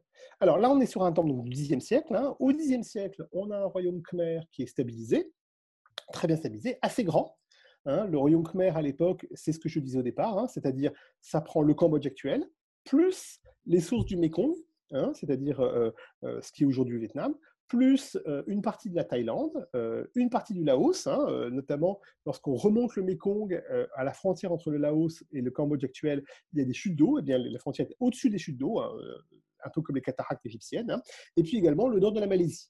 c'est un, royaume assez important, centré sur euh, ces villes euh, de euh, Yashodapura hein, qui, sont, qui sont là.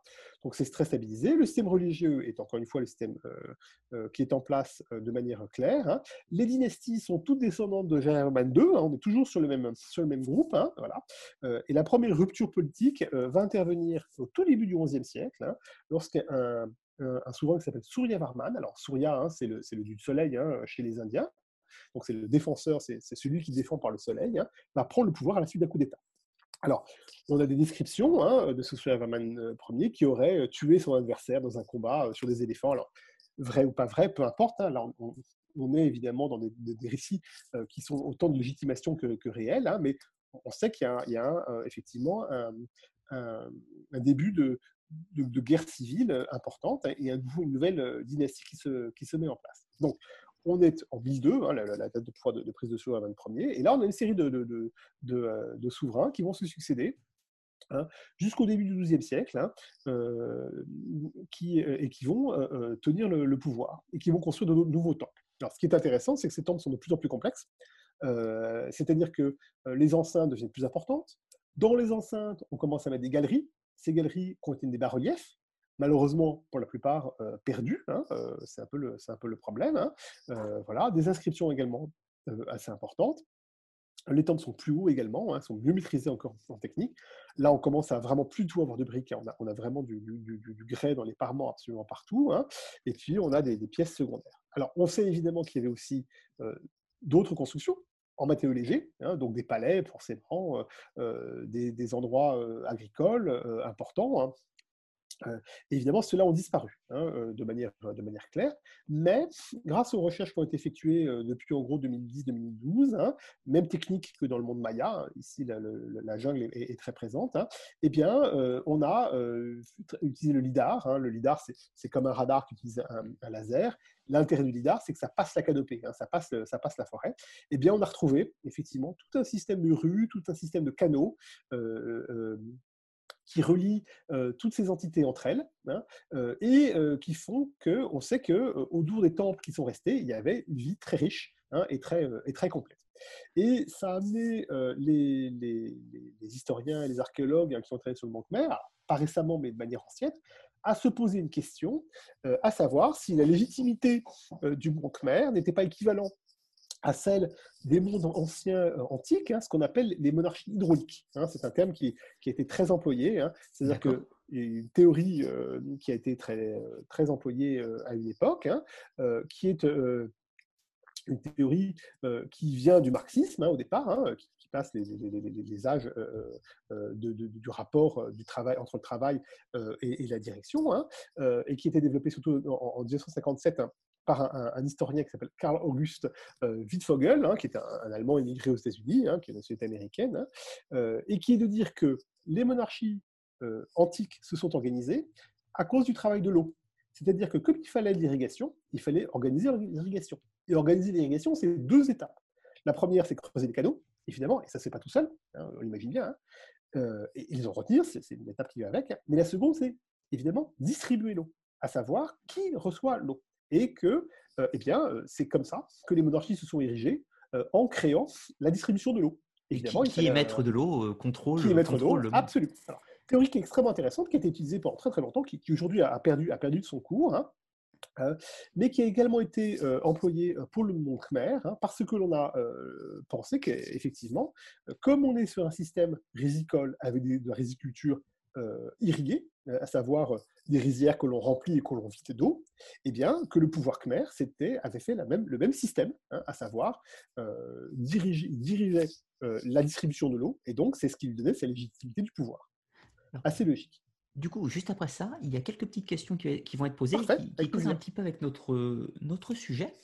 Euh, la première question, tout d'abord, plutôt sociologique, y avait-il des esclaves? Dans, dans le monde pré-angkorien, euh, etc. Et même après, éventuellement Oui, alors la réponse est oui, très clairement. On le sait parce qu'on a des textes hein, euh, mmh. qui, le, qui, le, disent, notamment dans les donations au temple. Hein. J'y reviendrai un peu plus tard quand je parlais des G 7, parce que là, on a, on a des textes précis, mais il y a tout à fait des esclaves. alors, euh, il y a esclaves et esclaves. Hein. On est un peu comme dans le monde gréco-romain. C'est-à-dire que euh, dans le monde gréco-romain, vous pouvez être esclave et, être condamné euh, à travailler dans les lignes du Lorient et votre durée de vie était de trois mois si vous étiez très costaud. Hein. Ou vous pouviez euh, être esclave et, euh, devenir euh, précepteur de, d'un riche, riche romain. Hein. C'est le cas de Diodore de Sicile, hein, qui est un esclave hein, dans le monde mmh. romain, mais qui, est juste précepteur des fils de Scipion. son statut n'est évidemment pas le même. Mais effectivement, il y a des esclaves, et, on sait qu'il y a des esclaves de haut niveau, notamment probablement dans le personnel qui sert les temples, sur lequel on reviendra quand on parlera des apsaras, et probablement des danseurs, des chanteurs, des danseurs, des musiciens probablement des chanteurs et des danseuses, hein, qui sont probablement de statut esclave. Alors, qu'est-ce qu'on entend par esclave? Simplement le fait d'être euh, privé de sa liberté. Mmh. Hein, euh, donc, en général, euh, pas le droit de posséder ou pour posséder, pas le droit évidemment de voir de recours en justice et autres, hein, et être une marchandise donc vendable à merci d'un autre, Évidemment, un groupe de danseurs entraînés, on, on, y prend soin. on les nourrit bien et si on les vend, ça vaut très cher. En revanche, effectivement, si les esclaves sont des esclaves euh, manouvriers euh, qui, dont, le seul. Euh, ah, tu as une petite coupure de son. Dans la, dans la forêt et qui risque de être tué par les éléphants, c'est moins riche. Oui, tu, tu frises, oui. Tu veux que je répète C'est moi qui. Non, non, c'était bon. Je pense que c'est moi qui t'ai mal entendu. On a quelques petites latences oui. à, certains moments, mais rien de, rien de dramatique. La réponse est oui, il y, avait des esclaves, absolument. C'est un, monde d'esclaves. Et ensuite, on a une autre question de lumière, euh, non, euh, de Dadakai. Euh, ces temples que tu as montrés jusque-là, ont-ils un rapport architectural que l'on retrouve partout dans le monde et en plus aligné avec des phénomènes, etc. Tout ça? Alors, partout dans le monde, c'est un thème que les historiens, c'est comme le de tout temps. Hein. C'est des thèmes que les historiens n'aiment pas tellement parce qu'on va toujours trouver des exceptions. Hein. C'est toujours, euh, toujours quelque chose. Alors, oui, pour l'alignement, hein, euh, les, temples, les temples en sont alignés. Euh, essentiellement est-ouest, c'est-à-dire entrée à l'est, sortie, entrée à l'est, et puis sur cet axe est-ouest. ça, c'est pour les temples shivaïtes. Les temples vishnouistes sont, sont, plutôt orientés ouest-est, c'est voilà, l'entrée dans l'autre sens. Et les temples bouddhistes sont de nouveau est-ouest. C'est la seule orientation que l'on a. Hein. Euh, elle n'est pas du tout euh, euh, liée à une lecture particulière de phénomènes. En tout cas, on n'a pas d'éléments qui montrent que ce soit lié à une lecture particulière des, phénomènes. Et autant dans le monde maya, par exemple, ou dans le monde du, plateau mexicain, pour, faire une comparaison de même époque, hein, parce qu'on est grosso modo dans la même période, hein, 10e siècle, 9e siècle, on a des systèmes astronomiques assez complexes. Le monde khmer ne semble pas montrer de système astronomique complexe. On ne semble pas avoir. Ils, observent les étoiles. Hein, je veux dire, ils oui, forcément, comme tout le monde. Voilà, voilà ils, savent probablement ce que c'est un équinoxe, ils ont un calendrier, ça il n'y a pas de problème, mais ils n'ont pas cette, un souci particulier. En revanche, oui, les, les, temples sont orientés. D'accord. Oui, ce qui, ce qui, est de toute façon classique. En général, les temples sont toujours plus ou moins alignés sur des phénomènes de lever du soleil, d'est-ouest, etc. Absolument. Une autre question euh, ils ont utilisé quoi comme méthode de construction pour construire aussi haut et avoir une stabilité sans que cela ne s'écroule avec le temps ah, toutes les questions sont bonnes. Hein. En, histoire, on dit qu'il n'y a, pas de bonne réponse, c'est toujours des bonnes questions. c'est toujours la, chose essentielle. Alors, euh, il, y a, trois choses. La première, c'est que déjà, on a un avantage énorme, le, sol est très stable. on est sur un mmh. sol, sédimentaire bien solide, hein, euh, alors qui peut être inondé, hein, mais, qui est vraiment très stable. Euh, la, base du sol, c'est de la latérite, ce qui fait que on retient très facilement de l'eau sur ce, sur ce secteur. Le deuxième élément, c'est qu'ils euh, ont assez peu de fondations, pas de fondation, mais ils ont utilisé euh, une technique de construction assez, euh, solide qui consiste à mettre des blocs les uns sur les autres, hein, de manière simple. Alors, au départ, sur les premiers temps, de la brique, mais encore une fois entièrement en brique, hein, juste pour faire une comparaison, hein, les constructions romaines ou les constructions du Moyen Âge européennes, c'est deux parements de pierre euh, à l'extérieur et à l'intérieur. Et puis, ce qui est au milieu entre les deux parements, c'est ce qu'on appelle du blocage, hein, c'est-à-dire du tout venant, hein, des, morceaux de pierre malécari, euh, du mortier, enfin tout ce qu'on a. Ce n'est pas le cas dans le monde khmer, hein, c'est du plein. c'est-à-dire que c'est euh, absolument plein en, entièrement. alors, au départ en briques, puis en gros blocs de latérite, c'est très solide, les blocs de latérite, avec des parements en grès. et puis, troisième élément, euh, c'est la construction en encorbellement, hein. c'est-à-dire que euh, les, pour faire ces, hauteurs euh, qui remontent, eh bien, on va simplement installer des, pierres qui vont se rapprocher. Je, vais essayer de trouver une, image d'encorbellement en passant, parce que c'est vrai que j'en parle facilement, mais... mais oui, c'est plus facile parfois d'avoir le visuel. Oui, oui. alors on, le voit dans mes... Je, vais profiter de ta recherche pour te poser une autre question qui, je pense, sera facile à répondre. y a-t-il un rapport entre la civilisation khmer et les Mayas Aucun. je réponds très rapidement. Hein. Bah oui, je, pensais. C'est pour ça que. Il n'y a, pas de rapport. Il y, a un lien, c'est que les deux utilisent l'encorbellement. Mais bon, ça, les civilisations qui utilisent l'encorbellement, il y en a plein. Alors, je, vais, je vais essayer de faire un partage d'écran. Tu, me dis si ça fonctionne. Oui, oui, je te dis ça. Parfaitement. Alors, attends. Il faut que je retrouve. C'est. Non. Ah oui, c'est ça. Toc. Alors, c'est ça que je voulais montrer. Voilà. Est-ce que tu vois mon encorbellement? Parfait. Voilà, ben voilà, voilà c'est ça un encorbellement. Hein. C'est très simplement, les dalles se rapprochent. Hein. Alors effectivement, c'est exactement la technique utilisée par les, par les Mayas. Euh, euh, en fait, euh, c'est une, une, technique que l'on emploie quand on n'a pas de, de, de système euh, d'arc romain. Hein. Mmh euh, euh, alors, on a, deux techniques pour le remplacer, soit le linteau, soit l'encorbellement. Hein. Les Khmers utilisent les deux, hein, le linteau et l'encorbellement. Le linteau, c'est ce qu'on retrouve dans la construction grecque, par exemple, ou dans la construction égyptienne. les Égyptiens utilisent aussi l'encorbellement et le linteau, et qu'on retrouve encore chez les Perses ailleurs. Et puis, à partir du moment où on sait faire des arcs, l'avantage de l'arc, c'est qu'on décharge les, le poids sur, les, sur, les, sur, les, sur les pylônes, et donc on le fait les, les, les, les, euh, ne le connaissent pas. Ils utilisent cette technique d'encorbellement, ce qui permet de monter très haut, ce qui est très solide. Euh, en revanche, ça a deux défauts. Un, on ne peut pas faire très large, parce que plus mmh. on fait large, plus il faut mettre euh, d'éléments au milieu, donc plus on a de chances que ça s'écroule.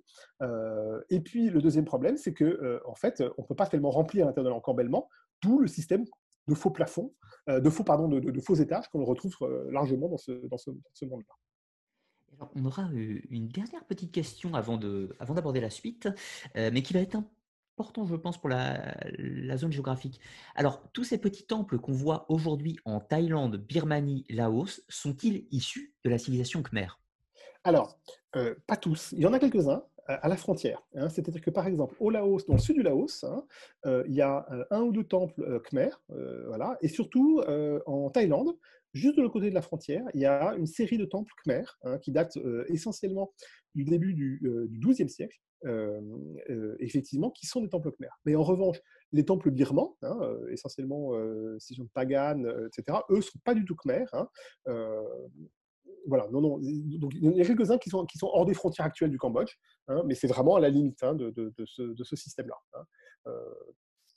Quelques-uns, pas beaucoup. Hein. je vais essayer de retrouver des, termes. Hein. c'est des temples euh, qui méritent vraiment aussi le détour. Hein. moi, c'est des temples que je n'ai pas encore visités, euh, ceux-là, et je, voudrais euh, justement voir ceux qui sont juste de l'autre côté de la frontière thaïlandaise, que justement, il y a les prototypes, entre guillemets, de, de Angkor Wat. D'autres occasions d'y retourner, du coup. Absolument. Dès que la situation le, le permettra. Absolument. Alors, du coup, tu en étais arrivé à la formation de, de l'Empire, donc au grand règne unificateur un petit peu. Mmh Et donc maintenant, on arrive à, un petit peu à l'âge d'or, si je puis dire, Absolument. Avec aussi Ja- Jaya Mar... euh, je ne vais pas arriver à prononcer son nom, je vais te Jay laisser faire. Varman. Alors, avant Jay Varman Voilà. 7, je, je- je vais, je arriver un petit peu avant, parce qu'effectivement, euh, ce que je disais hein, sur cette société hydraulique hein, dont on pense que, que- que- que- que- donc c'est une hypothèse, et je reviendrai là-dessus parce que, euh, évidemment, aujourd'hui, on, on la conteste. hein. Ce 10e et ce, et ce 11e siècle, les, les premiers rois soleil, Surya Varman premier notamment, c'est effectivement un moment où le, où le- où le- où le- le- système euh, euh, Khmer a l'air tout à fait au point. Et là, on a, on a en plus pas mal d'inscriptions, on sait comment ça fonctionne, on sait par exemple une gestion de la terre qui est très très précise, hein, avec des lots de terre qui sont, qui sont donnés, avec des inspecteurs qui viennent du centre, qui vont inspecter si les bornes sont bien placées, euh, si les tribus, euh, les impôts, les impôts sont, sont c'est pas une société monétaire, c'est une société qui, qui fonctionne avec du matériel, hein, sont, bien payés. Tout, ceci est très, très, a l'air très au point. On a, on, a, on, a, on a même des textes de procès. On en a un qui était, qui était gravé, enfin, un qui, que, je connais qui était gravé sur pierre. Donc on voit tout à fait un système qui est, qui est très en place hein, et qui est très stable hein, et qui ne semble pas avoir non plus tellement de problèmes avec ces, ces, ces, euh, les régions autour, notamment, notamment le, les chats. Alors, ce que l'on sait également, c'est qu'au tout début du XIIe siècle, eh bien, un, souverain qui s'appelle Suryavarman II euh, prend, le, prend le pouvoir. hein, et ce Suryavarman II, si le roi n'est pas très connu, ses réalisations, elles, sont extrêmement, extrêmement, connues, hein, euh, parce que euh, c'est lui qui va faire construire le fameux temple euh, d'Ank- euh, alors, c'est- un, un temple qui est évidemment tout à fait, tout à fait incroyable, hein, tout à fait particulier. alors, c'est un, c'est un, un- un- ça c'est encore Tom. euh, je crois que tu l'as. Non, j'ai pas de photo Wat. alors, je, vais- attends, je vais, je vais t'en sortir, parce que moi j'en ai, j'en avais sorti, je vais, je, vais- je vais en mettre une ou deux. Euh, euh, Là-dessus, je vais, déjà expliquer le, la base. Alors, ce- pas trop pour Wat, Suleiman je, pense que c'est pour Angkor Wat, t'embête pas trop, je pense que c'est celui que tout le monde a vu. À la limite, Oui, les, pense, les je autres pense, seront hein. plus intéressants à voir. hein. Oui, oui, tout à fait, tout à fait, tout à fait. Je, je- bon, je, vais euh, essayer de retrouver ça. Euh, donc, donc Suleiman II, c'est- aussi un, souverain euh, qui va, euh, euh, après une, série de, conflits hein, entre 1108 et 1113, il y a une série de conflits entre les, descendants, et lui va prendre le pouvoir. hein, et va réussir à, à prendre, reprendre tout le territoire qui est, en- en place. Alors, euh, il va faire aussi à son tour construire un temple montagne, parce que Vat, c'est son temple montagne à lui. hein, euh, euh, donc, c'est les mêmes phénomènes que ce que tu as vu au pré-Roup, hein, le, le temple au coucher du soleil et le premier temple, le, le, le, le, Bak- le- le Tom Bakyeng euh, dont, j'ai parlé. hein. Donc, le sommet d'Angkor c'est le mont Meru. On retrouve avec le prasat principal, les quatre prasats sur les côtés. Dans le prasat principal, des statues qui reçoivent les cendres du, souverain. Donc c'est le même système. La différence, mais c'est une différence qui est gigantesque, hein, c'est que lui, c'est un temple dédié à Vishnu. hein, et c'est justement euh, le premier temple des- des- euh, que l'on connaît. hein, et Suryavarman est un des très rares souverains euh, khmer à euh, non plus donner son, allégeance, si je puis dire, ou, sa, ou la primauté à Shiva, mais lui, il la donne à Vishnu, hein, donc dans le Trimutri, le dieu protecteur, le premier. Alors, euh, le temple est excep- exceptionnel en lui-même par sa taille. hein. C'est un temple effectivement euh, absolument gigantesque, hein, euh, tout, à fait, tout, à fait, tout à fait remarquable. hein. C'est une des plus grosses emprises possibles, avec déjà, avant même le temple, tout, un, tout un fossé d'eau. Le fossé d'eau, il est censé représenter la mer primordiale. On le retrouve dans d'autres temples, puisque effectivement le mont Meru est posé au milieu de la mer primordiale, donc c'est bon. Pas encore le temple lui-même. Le temple commence à l'intérieur de, ce, de, de cet élément de, fossé d'eau, euh, avec, comme tous les autres temples, quatre entrées. Alors, il y a deux en fait utilisables avec des chaussées, les deux autres sont des fausses entrées, on ne peut pas y accéder, il faut faire le tour pour y accéder. Comme c'est un temple à Vishnu, il est orienté ouverture à l'ouest, hein, cas particulier. hein. Voilà, euh, ce qui évidemment plaît beaucoup hein, euh, pour les, levées du soleil, les couches du soleil, hein, pour, pour, ces moments-là. hein. Avec une première enceinte, qui comprend des, Gopuras et, l'ensemble autour du temple. Hein. Puis une seconde enceinte, et cette seconde enceinte est extrêmement intéressante parce que dans cette seconde enceinte, il reste un très très grand nombre de bas-reliefs. Hein, et on, sait qu'il y avait des bas-reliefs dans les autres, hein, euh, mais là, ceux-ci ont été conservés non seulement conservés, mais très bien étudiés. Et ces bas-reliefs, je vais y revenir euh, dans quelques, dans quelques minutes, sont tout à fait intéressants. Et puis une troisième enceinte, où on tombe sur le, secteur central. La troisième enceinte, euh, devait recevoir ou a reçu des bas-reliefs, probablement devait recevoir, euh, et n'a pas été terminé, euh, d'autres bas-reliefs. Alors, ces bas-reliefs sont passionnants parce que, d'abord, ils nous montrent la qualité du travail. Hein. C'est du bas-relief sur grès. Hein. C'est un grès qui est assez finement travaillé et qui est, qui est, très bien poli. Je, crois qu'il y a des photos d'Apsara qui sont plus belles. D'Apsara, ah. c'est pendant que je vais aller chercher, justement, une question avait été posée dans le chat et j'en profite puisque tu parles de, de, la construction. C'est justement comment taillait-il le grès? Bah, là, ils ont, euh, de, manière assez simple, hein, euh, ils, ont, euh, ils ont du, ils ont du, du, cuivre, du, de l'étain, donc ils font du bronze et ils font du fer. Hein. donc, donc voilà, c'est bon, c'est aussi simple que ça. Hein. Il ne faut pas, faut pas chercher l'idée à 14 heures. Hein. Là, on est dans des, dans des sociétés euh, qui, ont tous les matériaux voulus hein, pour travailler euh, tout type de pierre. Hein, euh. donc, c'est des régions où il y a du grès essentiellement. Le, grès, c'est une, pierre qui est assez, difficile qui est assez dense, assez difficile à transporter. Hein. Le grès, c'est du sable aggloméré, si je voulais faire simple comme, comme élément. et donc, c'est, assez simple. C'est pas très, très, très difficile à tailler. en revanche, c'est un, matériau euh, qui est assez lourd à transporter, mais à tailler avec, avec euh, des, des, matériaux comme, comme du fer ou de l'acier, ça pose aucun, aucun problème. Il n'y a, vraiment, vraiment aucun souci. Alors, je alors, au niveau des photos que tu voulais que je montre. Je, je, vais, je, vais, essayer de retrouver les, les, les bas-reliefs. On, va rester, euh, on, va rester là après. Donc, donc, la taille ne pose aucun problème. Et là, le poli non plus hein, ne pose aucun problème. Hein. évidemment, euh, comme les, séries de bas-reliefs sont extrêmement, extrêmement longs, hein, euh, on imagine que, euh, que, le temple a été construit entre 1013 et, 1113 pardon, et 1150 à peu près. Hein, eh bien, on pense qu'évidemment, il y a un très grand nombre d'ouvriers spécialisés hein, qui sont capables de, travailler là-dessus. C'est vraiment l'essentiel. Alors, ces bas-reliefs représentent à la fois des scènes mythologiques, soit issu essentiellement du monde vishnouiste, hein, notamment d'un des avatars de Vishnu qui est Rama, hein, c'est des scènes du. Ramayana. Hein.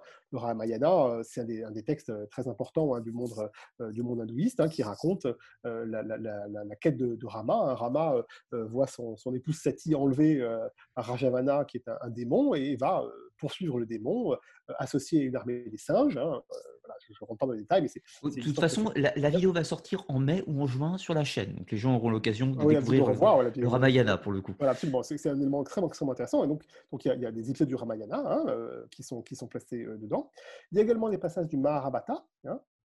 Euh, le Mahabharata c'est voilà, qui est plutôt autour de Krishna, donc un autre avatar de Vishnu, hein, ce sont deux, des avatars de Vishnu, hein, euh, qui raconte la, une lutte entre, deux familles de cousins pour le pouvoir, hein, euh, et notamment il y a une très très grande, euh, un très grand bas-relief qui représente la bataille finale, qui est tout à, tout, tout, à fait, tout à fait remarquable. J'essaierai de, de, montrer des liens et des photos sur, sur, ton site pour, pour voir ça, qui, qui, est, qui, est, dérivé en, en morceaux. Donc ces textes euh, qui, ont, une portée religieuse euh, euh, et symbolique forte, hein, religieuse parce que ce sont des textes religieux, hein, le Ramayana et Mahabharata, mais symbolique forte parce qu'évidemment, ce sont des, textes qui montrent que le souverain juste, ou celui qui a la justice, gagne.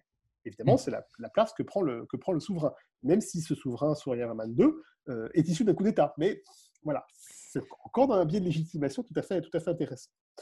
Il y a également euh, deux autres euh, bas-reliefs religieux passionnants. Euh, un premier qui est ce qu'on appelle le baratage de la mer de lait, hein, qui est un, élément très fort, très symbolique du monde, du monde hindou. Hein. en, quelques mots, hein, le baratage de la mer de, lait, c'est un, texte qui apparaît notamment dans Mahabharata, qui décrit un moment où les, les démons et les dieux, les Devas et les Asuras, Asuras c'est le terme pour démons et Devas c'est le terme pour les dieux, savent que dans la mer primordiale, hein, qui est une mer de lait, eh bien, il y a euh, un, élixir de, de, vie éternelle. Évidemment, euh, les dieux euh, veulent ce, cet élixir, ils ne veulent pas que les démons, les démons l'aient. Le problème, c'est que fouiller entièrement la mer, c'est impossible. Donc l'idée de Vishnu, c'est de dire, bah, on va barater le lait, hein, on va le transformer en beurre, hein, littéralement, hein, sans souci du terme.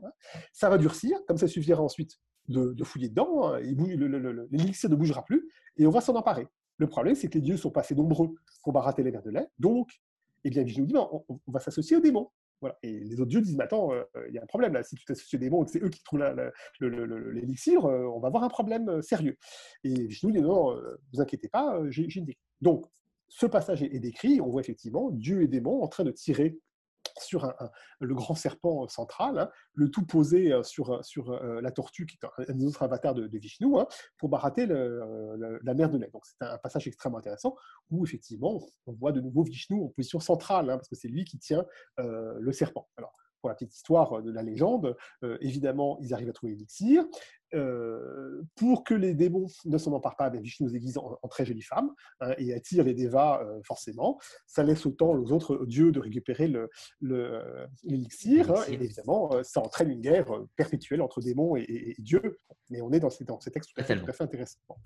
Et puis, quatrième bas-relief euh, tout à fait intéressant euh, d'ordre mythologique. Hein. C'est un bas-relief qui euh, représente le, le, jugement de, Rama, du, dieu des morts. Hein. effectivement, on a un bas-relief dans lequel on voit ceux qui sont sauvés et qui vont vers le haut. Alors, on est en système hindouiste, hein, dans le système de métapsychose théorique. Néanmoins, si on a fait une mauvaise vie, l'âme est jugée hein, et, elle peut être soumise à des tourments très forts. Hein.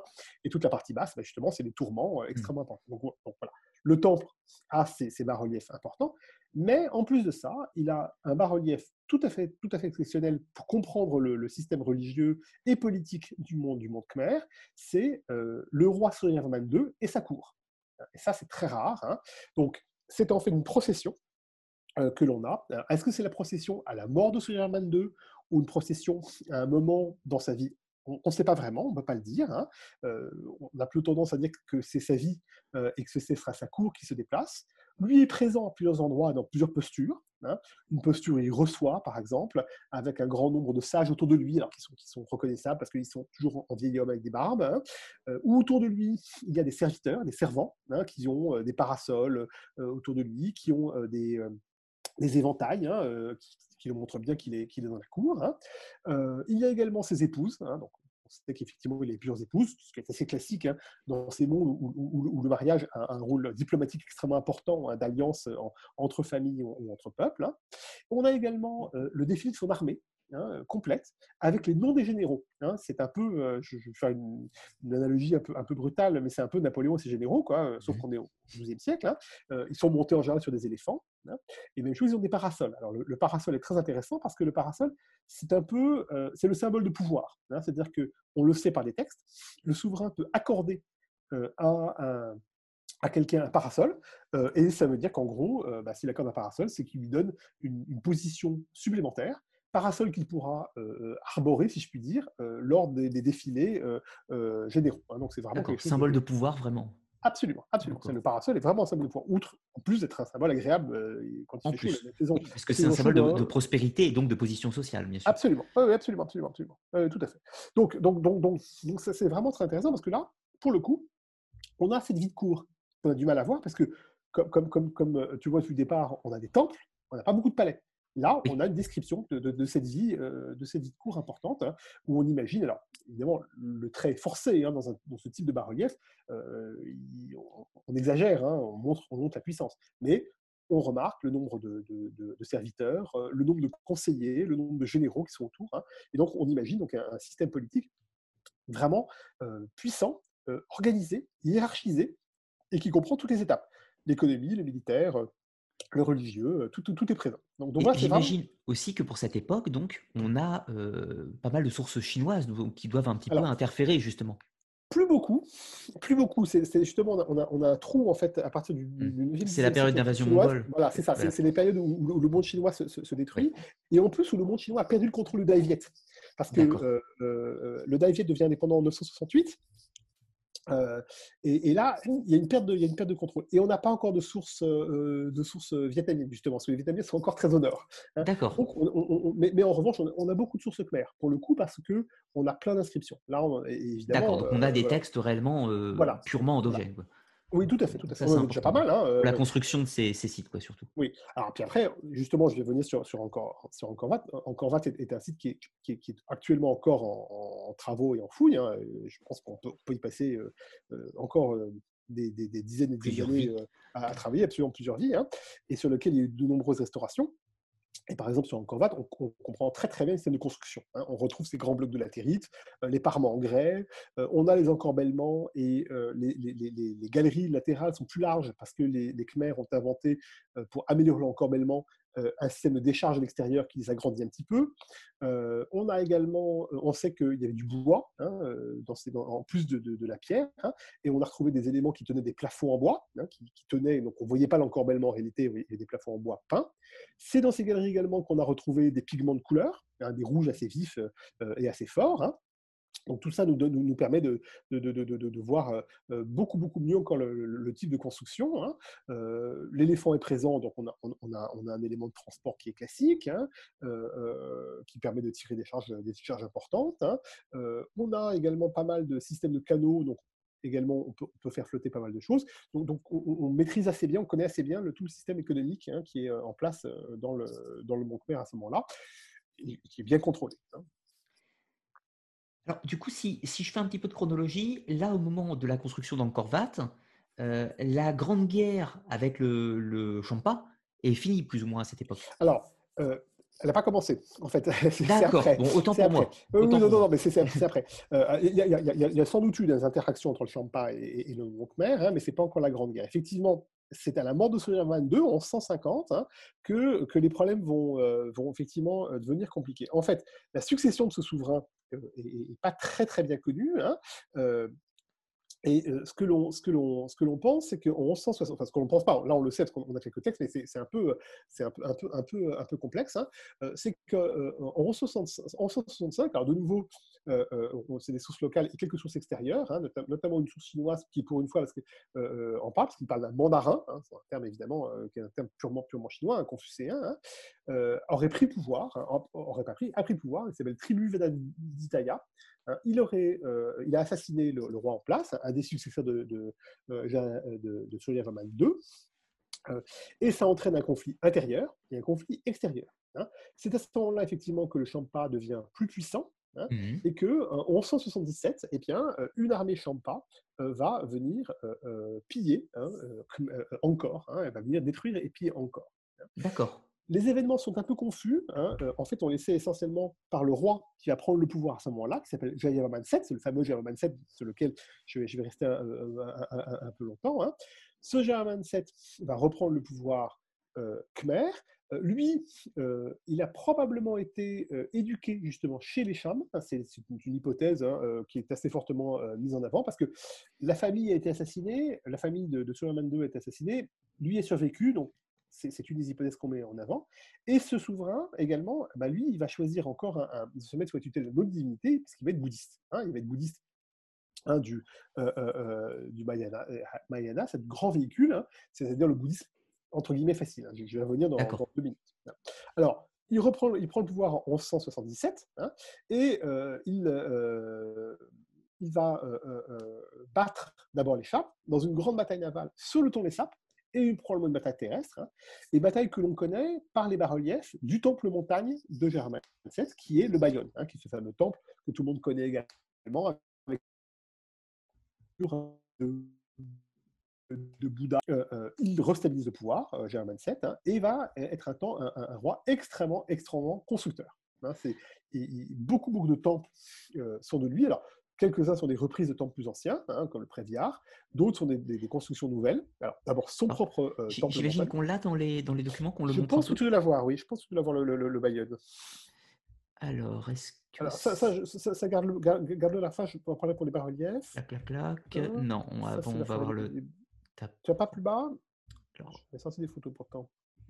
C'est ça, voilà. Encore tome, c'est parfait, encore tome. Voilà, très bien. C'est de temples. Voilà. Remonte à encore tome, c'est parfait. Hop là. Et le Taprom. Voilà, ça, c'est des temples de voilà. 27. Donc, reste juste sur Angkor Alors, le Bayonne, c'est le temple montagne que Gérard VII fait construire dans sa nouvelle ville. La nouvelle ville, c'est Angkor Tom. Hein, Tom, le nom de la ville, ville de Tom. Hein. Cette ville, elle est entourée d'une enceinte dont on voit une des entrées ici. Hein.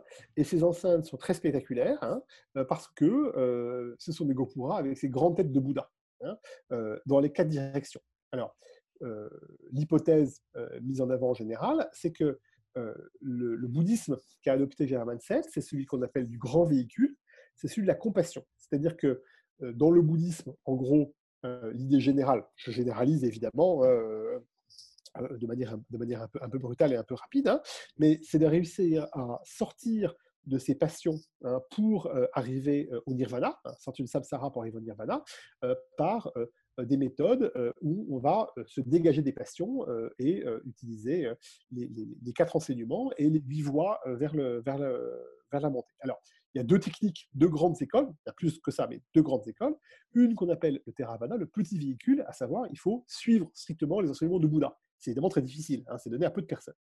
Et une qu'on appelle le grand véhicule, qui dit que, bon, euh, on le fait par étapes, et on peut s'appuyer sur d'autres, hein, et, la notion de compassion est très importante.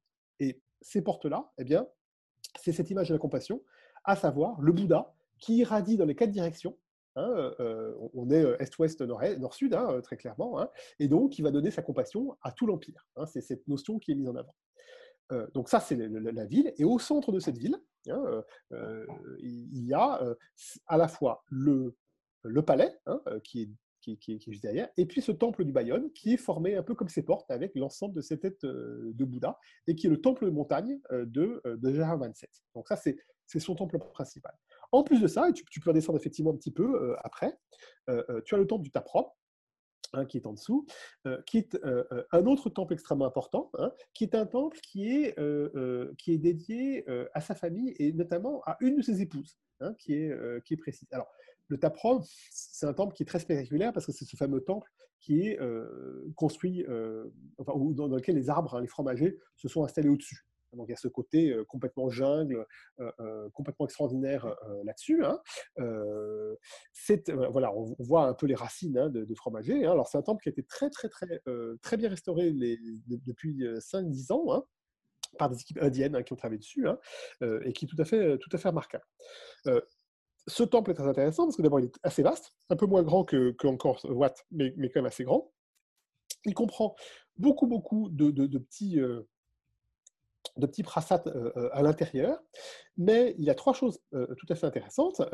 il a d'abord cette plein, plein d'inscriptions, dont une inscription qui décrit le personnel qui sert le temple. Hein. et on parle dans cette inscription, alors peut-être que c'est un peu poussé, qu'on pousse un peu les chiffres, hein, mais on parle de 14 000 personnes. Hein, autour du donc ça, ça, fait du monde. 14 000 personnes, ce n'est pas 14 000 prêtres, attention, on parle de tout le monde. C'est-à-dire qu'il y a des prêtres, bien sûr, ensuite des desservants qui viennent aider les prêtres, et puis des danseurs, des danseuses, des musiciens, tout, ceci pour les, parties rituelles, et puis des villages qui servent, qui sont attachés au temple et qui servent à alimenter le temple, à la fois à nourrir le, personnel, mais également à faire les, donations, et probablement à nourrir des personnes qui sont qui viennent demander aide au temple. Hein. C'est probablement ce système-là qui est, mis en place. on peut parler de, ville-temple un petit peu. Hein. C'est vraiment. Oui, on, on, dans un système, on un système qui est, qui est, qui est à la fois euh, une espèce de temple monastère euh, et de gîte-temple. Alors, c'est quelque chose qui est en train d'être étudié, hein, ce système économique autour des temples. Pendant très longtemps, on a pensé que c'était le seul système qui existait, euh, tout tourner autour des temples, qui, qui, qui, était à la fois des sortes de production et de redistribution. On est revenu là-dessus parce que justement, on a découvert des, textes qui montrent qu'il y a aussi la propriété privée, hein, hors des temples. Hein. mais, mais le, le, rôle économique des temples est probablement assez important euh, dans, le, système, à la fois des temples royaux, comme celui-ci du Tapram, et des temples comme celui que, que, que, je montrerai euh, à la fin, le Banté de Serail, hein, euh, de temples privés, hein, qui ont qui ont des rôles de, de, redistribution.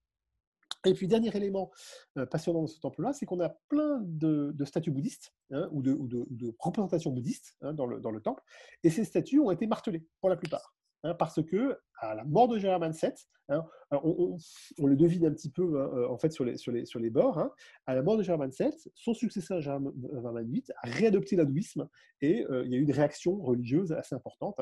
Euh, qu'on pourrait comparer avec celle des, prêtres d'Amon après le, la, mort de Toutankhamon et, et, plutôt la mort de Ménophis IV et, le, passage de, Toutankhamon. Hein, c'est probablement ça qui est, qui est mis en avant. Si je résume un petit peu, on a Suryavarnam II qui construit Angkor Wat, on mmh. arrive vraiment à, cet apogée, on est dans le vishnouisme. Mmh mmh Ensuite, il y a une instabilité politique qui s'ensuit après son règne, la guerre avec euh, le Champa, ce qui aboutit euh, avec, euh, à Jayavarnam VII quelques temps plus tard, qui lui va restaurer la puissance du, royaume Khmer et en l'occurrence bâtir Taprom, c'est ça Absolument, absolument. C'était pour résumer, excuse-moi. Absolument, non, tout à fait raison, non, tout à fait, non, au contraire, tu as raison.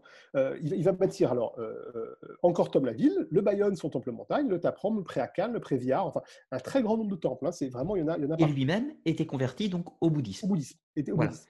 Donc on est passé du, de l'hindouisme, du shivaïsme au vishnouisme, et là, on est passé au bouddhisme. Absolument. Et du coup, comme tu viens de le dire, et je, là où je t'ai interrompu, on revient avec euh, à une réforme. Et, au shivaïsme. Et on va revenir au shivaïsme. Hein, euh, Alors, il faut savoir que, que, que 27, pour des raisons probablement euh, politiques, ne renie pas totalement l'hindouisme. Hein.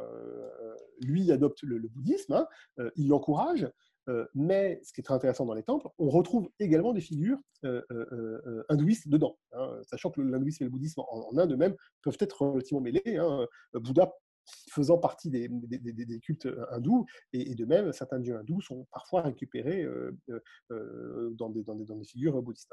Hein. Et puis il y a une certaine proximité, de toute façon. Les deux religions se sont influencées, euh, absolument, mutuellement. À absolument, absolument, absolument, très fortement. Donc, donc vraiment, vraiment, il y, a, les deux.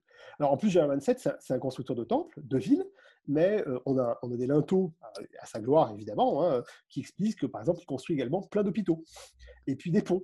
Et puis, bon, donc vraiment, c'est le roi bâtisseur. Hein. Alors, évidemment, comme c'est un des derniers rois bâtisseurs, il laisse une empreinte beaucoup plus importante. Hein. C'est un peu Ramsès II, euh, euh, qui évidemment euh, est à la fin du Nouvel Empire, avant, avant que, que l'Égypte ait plus de mal à. avant l'arrivée des, peuples des mers. Donc, évidemment, il laisse plus de traces. Hein. C'est mécanique, c'est pas, c'est pas que ce supérieur. On est un peu sur Ramsès II, mais pour mettre un peu de chronologie, on est au temps de la fin des croisades du Moyen-Âge. Absolument, absolument. on en 1177, il règne de 1177 à, 1226 de, de, de tête. Euh, euh, euh, donc, donc on est. à Saladin, Saladin en Égypte, ou Baudouin, IV à Jérusalem. Absolument. 1189 bataille de Hattin, Saladin absolument, Louis-Philippe, Louis Philippe II pardon, roi de France, absolument. On est, on est absolument cette période-là. Hein. Euh, effectivement, c'est exactement le. pour contextualiser un petit peu par rapport aux autres endroits du monde, c'est important. Tout, à fait, tout à fait. Parce que souvent, on a pour habitude de placer Angkor et les autres temples, euh, de les placer à la période antique, c'est-à-dire qu'on les compare souvent à des sites antiques un peu partout dans le monde qui se place dans une période antique. Or, Angkor n'est absolument pas à la période antique. Il se trouve à l'équivalence du Moyen Âge européen, absolument. ou euh, voilà, guerre de 100 ans, etc. Tout ça qui vient quelque temps. Comme le, comme, le, comme le monde Maya, c'est le haut Moyen Âge européen, et le monde Mayo-Taltec, c'est le Moyen Âge central européen. Là, on est dans la même période, absolument, les, les, mêmes éléments. Hein. Euh, pour faire une comparaison, continuer les comparaisons euh, équivalentes, hein, au moment de de, de 27, hein, euh, on est, on est euh, euh, au moment également de, de l'arrivée des Mongols qui vont commencer à, faire un, un c'est un peu plus tard, hein, c'est plutôt le XIIIe siècle, mais pardon, euh, on, est euh, à l'Empire abbasside euh, musulman, c'est la prise de pouvoir effectivement de Saladin, comme tu le dis, hein, c'est les périodes d'apogée de la Chine, tout ça, tout ça, tout ça est tout à fait équivalent, hein, effectivement dans le. Dans c'est une période très très, très, très remuante dans, dans, le monde, on va dire, à, cette époque. Absolument, absolument, absolument, absolument. Alors, cette période de Jérôme VII est, effectivement est, tout à fait, tout à fait passionnante, tout à fait puissante. Hein. Euh, dans, le, système politique et économique, c'est un grand constructeur. Là, euh, euh, tu, peux revenir effectivement sur le TAPROM quelques instants pour que je redétaille les, techniques de construction. Hein. Elles n'ont pas tellement changé. On est toujours sur l'encorbellement, toujours sur le parement en grès, toujours sur les blocs qui sont les blocs de latérite au centre. Hein. Mais on a affiné fortement l'ensemble. Donc, les brassades commencent à être assez hauts, hein, assez, assez imposants. Hein. Il y a une photo où on voit une, racine et, une jeune femme en train d'être photographiée de, devant. Hein. Voilà, là, on voit une racine. Voilà, celle-là. Voilà, là, cette jeune femme se fait, est juste devant une enceinte. Hein, une des enceintes extérieures, hein, pas, pas, pas, un temple. Hein. Donc, vous voyez, c'est quand même des hauteurs qui commencent à être très, très bien maîtrisées. On a des murs de 3-4 mètres et, des temples qui montent à, 20-25 mètres. Ce qui, avec de l'encorbellement, est assez, assez sophistiqué. Ça, ça, permet effectivement d'avoir quelque chose d'assez solide. J'en profite parce que tu as, tu as mis l'image. Euh, tu nous as mis une photo de ce petit bas-relief un petit peu Que, que, beaucoup de gens prennent pour un dinosaure. Oui, alors bon, qu'il n'est pas du tout. Hein. Alors j'imagine que euh, tu ne l'as pas mis par hasard. Donc, euh. Alors je n'ai pas mis parce que c'est c'est effectivement, c'est pas la fois où je suis allé, c'est la fois d'avant où je l'ai pris en photo parce que justement, euh, je, la question que je commence à avoir la question sur les réseaux. Alors, euh, c'est pas du tout un dinosaure. Hein, effectivement, on a l'impression que c'est un stégosaure. Hein, pas du tout. Euh, c'est un, un suidé. Hein, c'est un, un, un, cochon, au sens du terme. Alors, on le sait. Pourquoi on le sait Non pas parce que c'est marqué dessus, ça serait bien plus facile, mais parce qu'on en trouve d'autres équivalents dans, dans, dans le temple du Bayonne. Hein, euh, ce temple euh, montagne de Jaraman 7, qui, comme le temple d'Angkor comprend des bas-reliefs très importants. Alors, des bas-reliefs politiques, avec notamment la bataille euh, entre les Chams et les Khmers, et où on voit que les Khmers sont vraiment un empire parce qu'ils ont des auxiliaires taille hein, avec eux. Hein. On les reconnaît à leur, chapeau dans, dans, ce bas-relief. Mais en même temps, ce bas-relief comprend également toute la vie des champs euh, avec euh, des endroits où on fait la cuisine, des endroits où on va, cuire des, fruits dans les arbres, euh, et notamment des animaux qui ont le même petit nez musqué, le même petit, petit œil et la même petite oreille, hein, et qui sont effectivement des, des, porcs qui sont mis là. Et ce qui donne l'impression qu'on a des, qu'on a des que, ce sont des, des, des points de, de, stégosaures, des plaques osseuses de stégosaures, hein, c'est qu'en fait c'est la présentation classique de la nature hein, dans le monde khmer à, cette époque-là. Même chose, à Encortov, on retrouve l'équivalent. Donc euh, voilà. Et cette, cette pièce-là, elle est en fait sur une série Hein, de, de, petites représentations qui représentent le, monde de la nature sur ce, sur ce temple-là. Bon, voilà, c'est très clairement, euh, très très clairement le, euh, ce, ce, monde qui représente. On n'est pas du tout, du tout dans, un, dans une vision, une espèce de, vision euh, de dire qu'effectivement, il y avait à cette, époque, à cette époque, à cet endroit, déjà dinosaures. Je ne crois pas que les paléontologues en aient retrouvé en plus. D'où le fait de préciser la contextualisation que nous sommes au 12, 12 13e siècle. Absolument, absolument. c'est surtout ça. Fin 12e siècle, fin 12e siècle, début 13e siècle. Euh, donc, donc, donc, on est effectivement à un moment où, la puissance euh, euh, khmer est, tout à fait remarquable. Hein. La victoire sur les Chams va permettre, jusqu'aux années 1200, 1220 à peu près, aux, Khmer de dominer toute la région. Hein, de manière importante, donc les bouches du Mekong, toute, la, toute la plaine cambodgienne. Hein. Mais à la mort de, de German eh bien, l'Empire khmer va connaître deux grands problèmes. Hein. un premier problème qui est justement à l'est avec la montée en puissance des Chams qui vont de nouveau attaquer le monde khmer et qui vont réduire son influence. Hein. et puis de l'autre côté, l'unification du monde thaï qui petit à petit va grignoter hein, sur, sur l'ouest du monde khmer. Hein. Le, Siam, hein, si je dis pas de C'est le Siam à l'époque. On, parle, de peuple thaï, mais évidemment, le, nom du, du, royaume, c'est le royaume de, Siam, euh, qui, qui s'installe. Euh, c'est un royaume fluvial. Pour moi, petite question, euh, du coup, le Siam n'est pas à confondre avec le Sukhothai qui est un petit peu plus haut? Absolument, Sukhothai, c'est un peu plus haut. voilà, c'est aussi, c'est aussi la Thaïlande, mais c'est plus haut. Absolument, absolument. c'est bien, Là, on est bien sur le Siam. Euh, en fait, c'est la royauté autour du fleuve de Bangkok, le Chayo Phraya. Hein. Euh, c'est autour du Chayo Phraya que se forme effectivement ce royaume, hein, qui est un royaume bouddhiste essentiellement, hein, euh, et qui va grignoter de plus en plus sur, sur le monde Khmer. D'accord. c'est probablement cette pression qui va obliger les, les Khmers à quitter le, secteur euh, de, euh, de, de Phnom Penh. Hein, euh, et en 1431, effectivement, encore est abandonné pour un temps.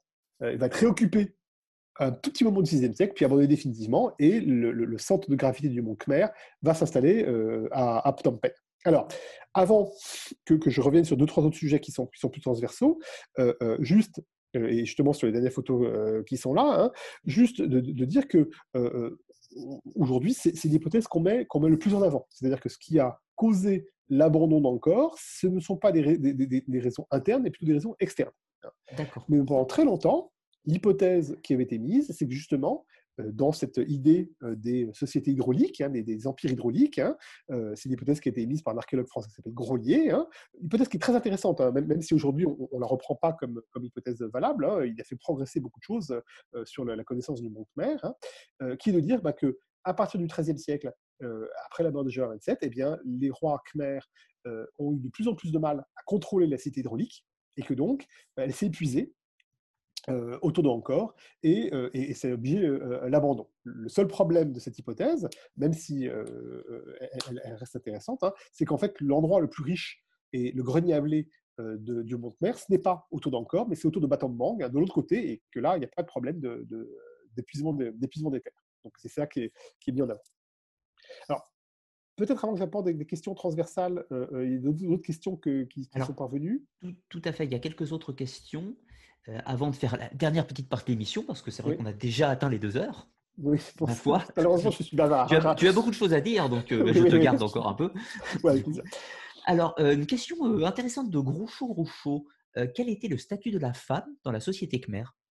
Ah, C'est une très bonne question sur laquelle on a malheureusement très peu de réponses. Hein. C'est ce genre de choses, effectivement, c'est toujours une très bonne question, ce type-là. Alors,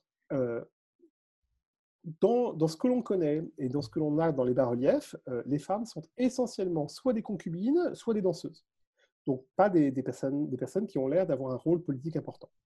On parle très très peu des, épouses et des mères dans les textes. Hein. De temps en temps, on parle de la mère, hein, mais elles sont souvent au, second rang.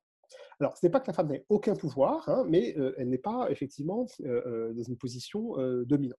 En revanche, ce que l'on sait, ce qui est très intéressant, c'est que les femmes peuvent posséder par elles-mêmes. Hein, et c'est très souvent, dans certaines sociétés, l'homme domine tout, hein, et une femme, euh, si elle n'est pas avec son mari, ne peut pas posséder. Hein, euh, et ses terres à elle reviennent à son mari.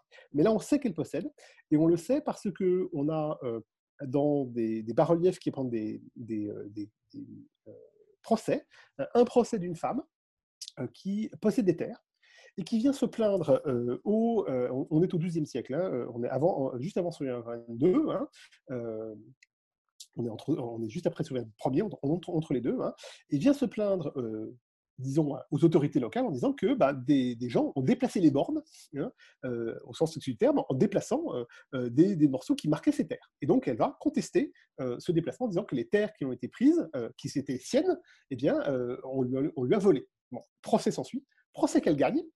Donc, ça veut dire qu'en termes de loi, elle est légale d'un homme, elle a le droit de tester, euh, d'être des témoins euh, au procès, hein, euh, qu'elle gagne et qu'elle gagne deux fois, parce que les, personnes ont recommencé le même coup en déplaçant les bornes, on, a les deux sur les deux procès, hein, et elle gagne le deuxième procès. Donc, si le statut de la femme est, probablement beaucoup moins important notamment en termes de pouvoir que le statut de l'homme. Hein. En revanche, on sait qu'elles peuvent posséder par elles-mêmes hein, et qu'elles peuvent tout à fait aller en procès, hein, ce qui n'est pas le cas dans toutes les sociétés. Euh, par exemple, euh, au Moyen Âge euh, en Europe, une, une, femme qui va en procès, si elle n'est pas, pas, accompagnée par un homme, ses chances de, tester sont, sont faibles. Ah, voir, je, serais tenté de dire que c'est une question très délicate et j'invite sur la question à lire Régine Pernoud, la femme au temps des croisades. C'est vrai qu'il y, a beaucoup de choses. Un, homme ne pouvait pas vendre sa maison, euh, par exemple, sans, l'accord de sa femme. C'était très compliqué. C'était une petite digression. Hein, C'était vaste sujet aussi. Mais, mais, là, là, là, effectivement, y a, y a le, on ne connaît pas très bien, mais on sait qu'elles ont, elles ont des droits, des, droits, elles, ont, des droits d'auteur. Elles, elles, ne sont pas réduites au simple statut d'objet, en tout cas. Absolument, absolument, absolument. Alors, une autre question qui, peut être intéressante, euh, parce qu'on on a parlé du territoire des Khmers et donc son lieu d'implantation. Mais là, la question, c'est est-ce que les Khmers ont-ils eu une influence architecturale sur les civilisations alentours, allant plus loin que leur zone? C'est difficile à dire. C'est très difficile à dire parce que, euh, en fait, les Chams, euh, les Khmers, les Guptas, en partie que je connais un peu moins bien, les Indonésiens que je connais, utilisent les mêmes techniques. Alors, d'où ça vient? L'influence principale vient du monde indien, du monde Gupta. Hein. Est-ce qu'ensuite il y a eu des influences réciproques des uns aux autres? C'est très difficile à dire. Je ne pourrais pas répondre de manière, claire. Hein. Euh, il faut bien sûr imaginer qu'il y a des voyages hein, entre, ces mondes-là. On va euh, euh, aller chercher des textes, aller chercher des, matières premières, aller visiter, envoyer des ambassades. Donc on voit des choses. Mais c'est difficile de parler d'influence réciproque. Euh, quand on va sur Mission, par exemple, le site de Mission, hein, euh, au, Vietnam, qui est un site Cham, hein, on retrouve quasiment les mêmes types de constructions que ce qu'on a vu au Sambre Prix Cook. Hein, c'est très, très, très proche. Donc, C'est difficile à dire. C'est vraiment difficile à dire. On a l'impression qu'on a un système architectural qui est à peu près commun à mmh. l'ensemble. Les influences sont difficiles à mettre en place. D'accord. ce qui est assez cohérent par rapport au, réseau, au commerce et aux proximités et des tout pariages. tout à fait, tout à fait, tout à fait. Alors, alors que le monde de le, le, monde vietnamien, lui, par exemple, euh, lui a un autre système de construction qui est beaucoup plus inspiré du système chinois. Et là, on voit les influences euh, réciproques d'ailleurs, parce qu'il y a des systèmes d'entrée des, des, Vietnamiens euh, qui, sont, qui sont utilisés. Une autre question, alors c'est deux questions pour être exact, je vais tenter de les globaliser, de la reformuler un petit peu. J'espère que tu m'excuseras, Dadakai, de, de, reprendre ta question. alors, que penser de la notion de géométrie sacrée. Par rapport euh, aux premières constructions dites souterraines, des cryptes, en, gros, pour reformuler, y a-t-il euh, des, sites des sites avant les constructions qui sont visibles? Y a-t-il des, sites qui ont disparu, des fondations plus anciennes, etc.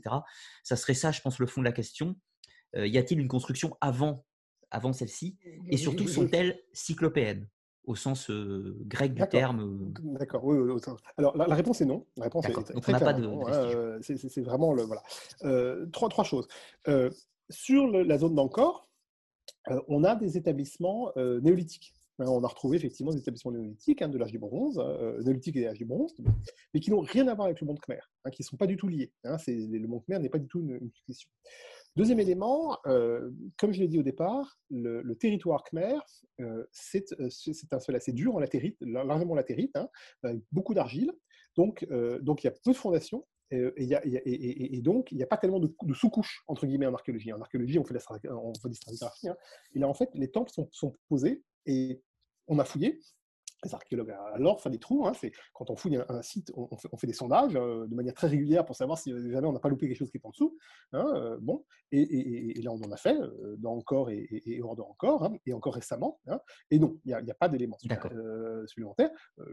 L'exemple très, très très récent, c'est l'aéroport de Siem Reap a été agrandi pour accueillir plus de touristes. Très bien. pendant l'agrandissement, on a demandé à l'INRAP euh, euh, de faire des fouilles de sauvegarde, hein, de voir s'il n'y avait rien. Ils ont fait des fouilles de sauvegarde, on a retrouvé des éléments de temple. Hein.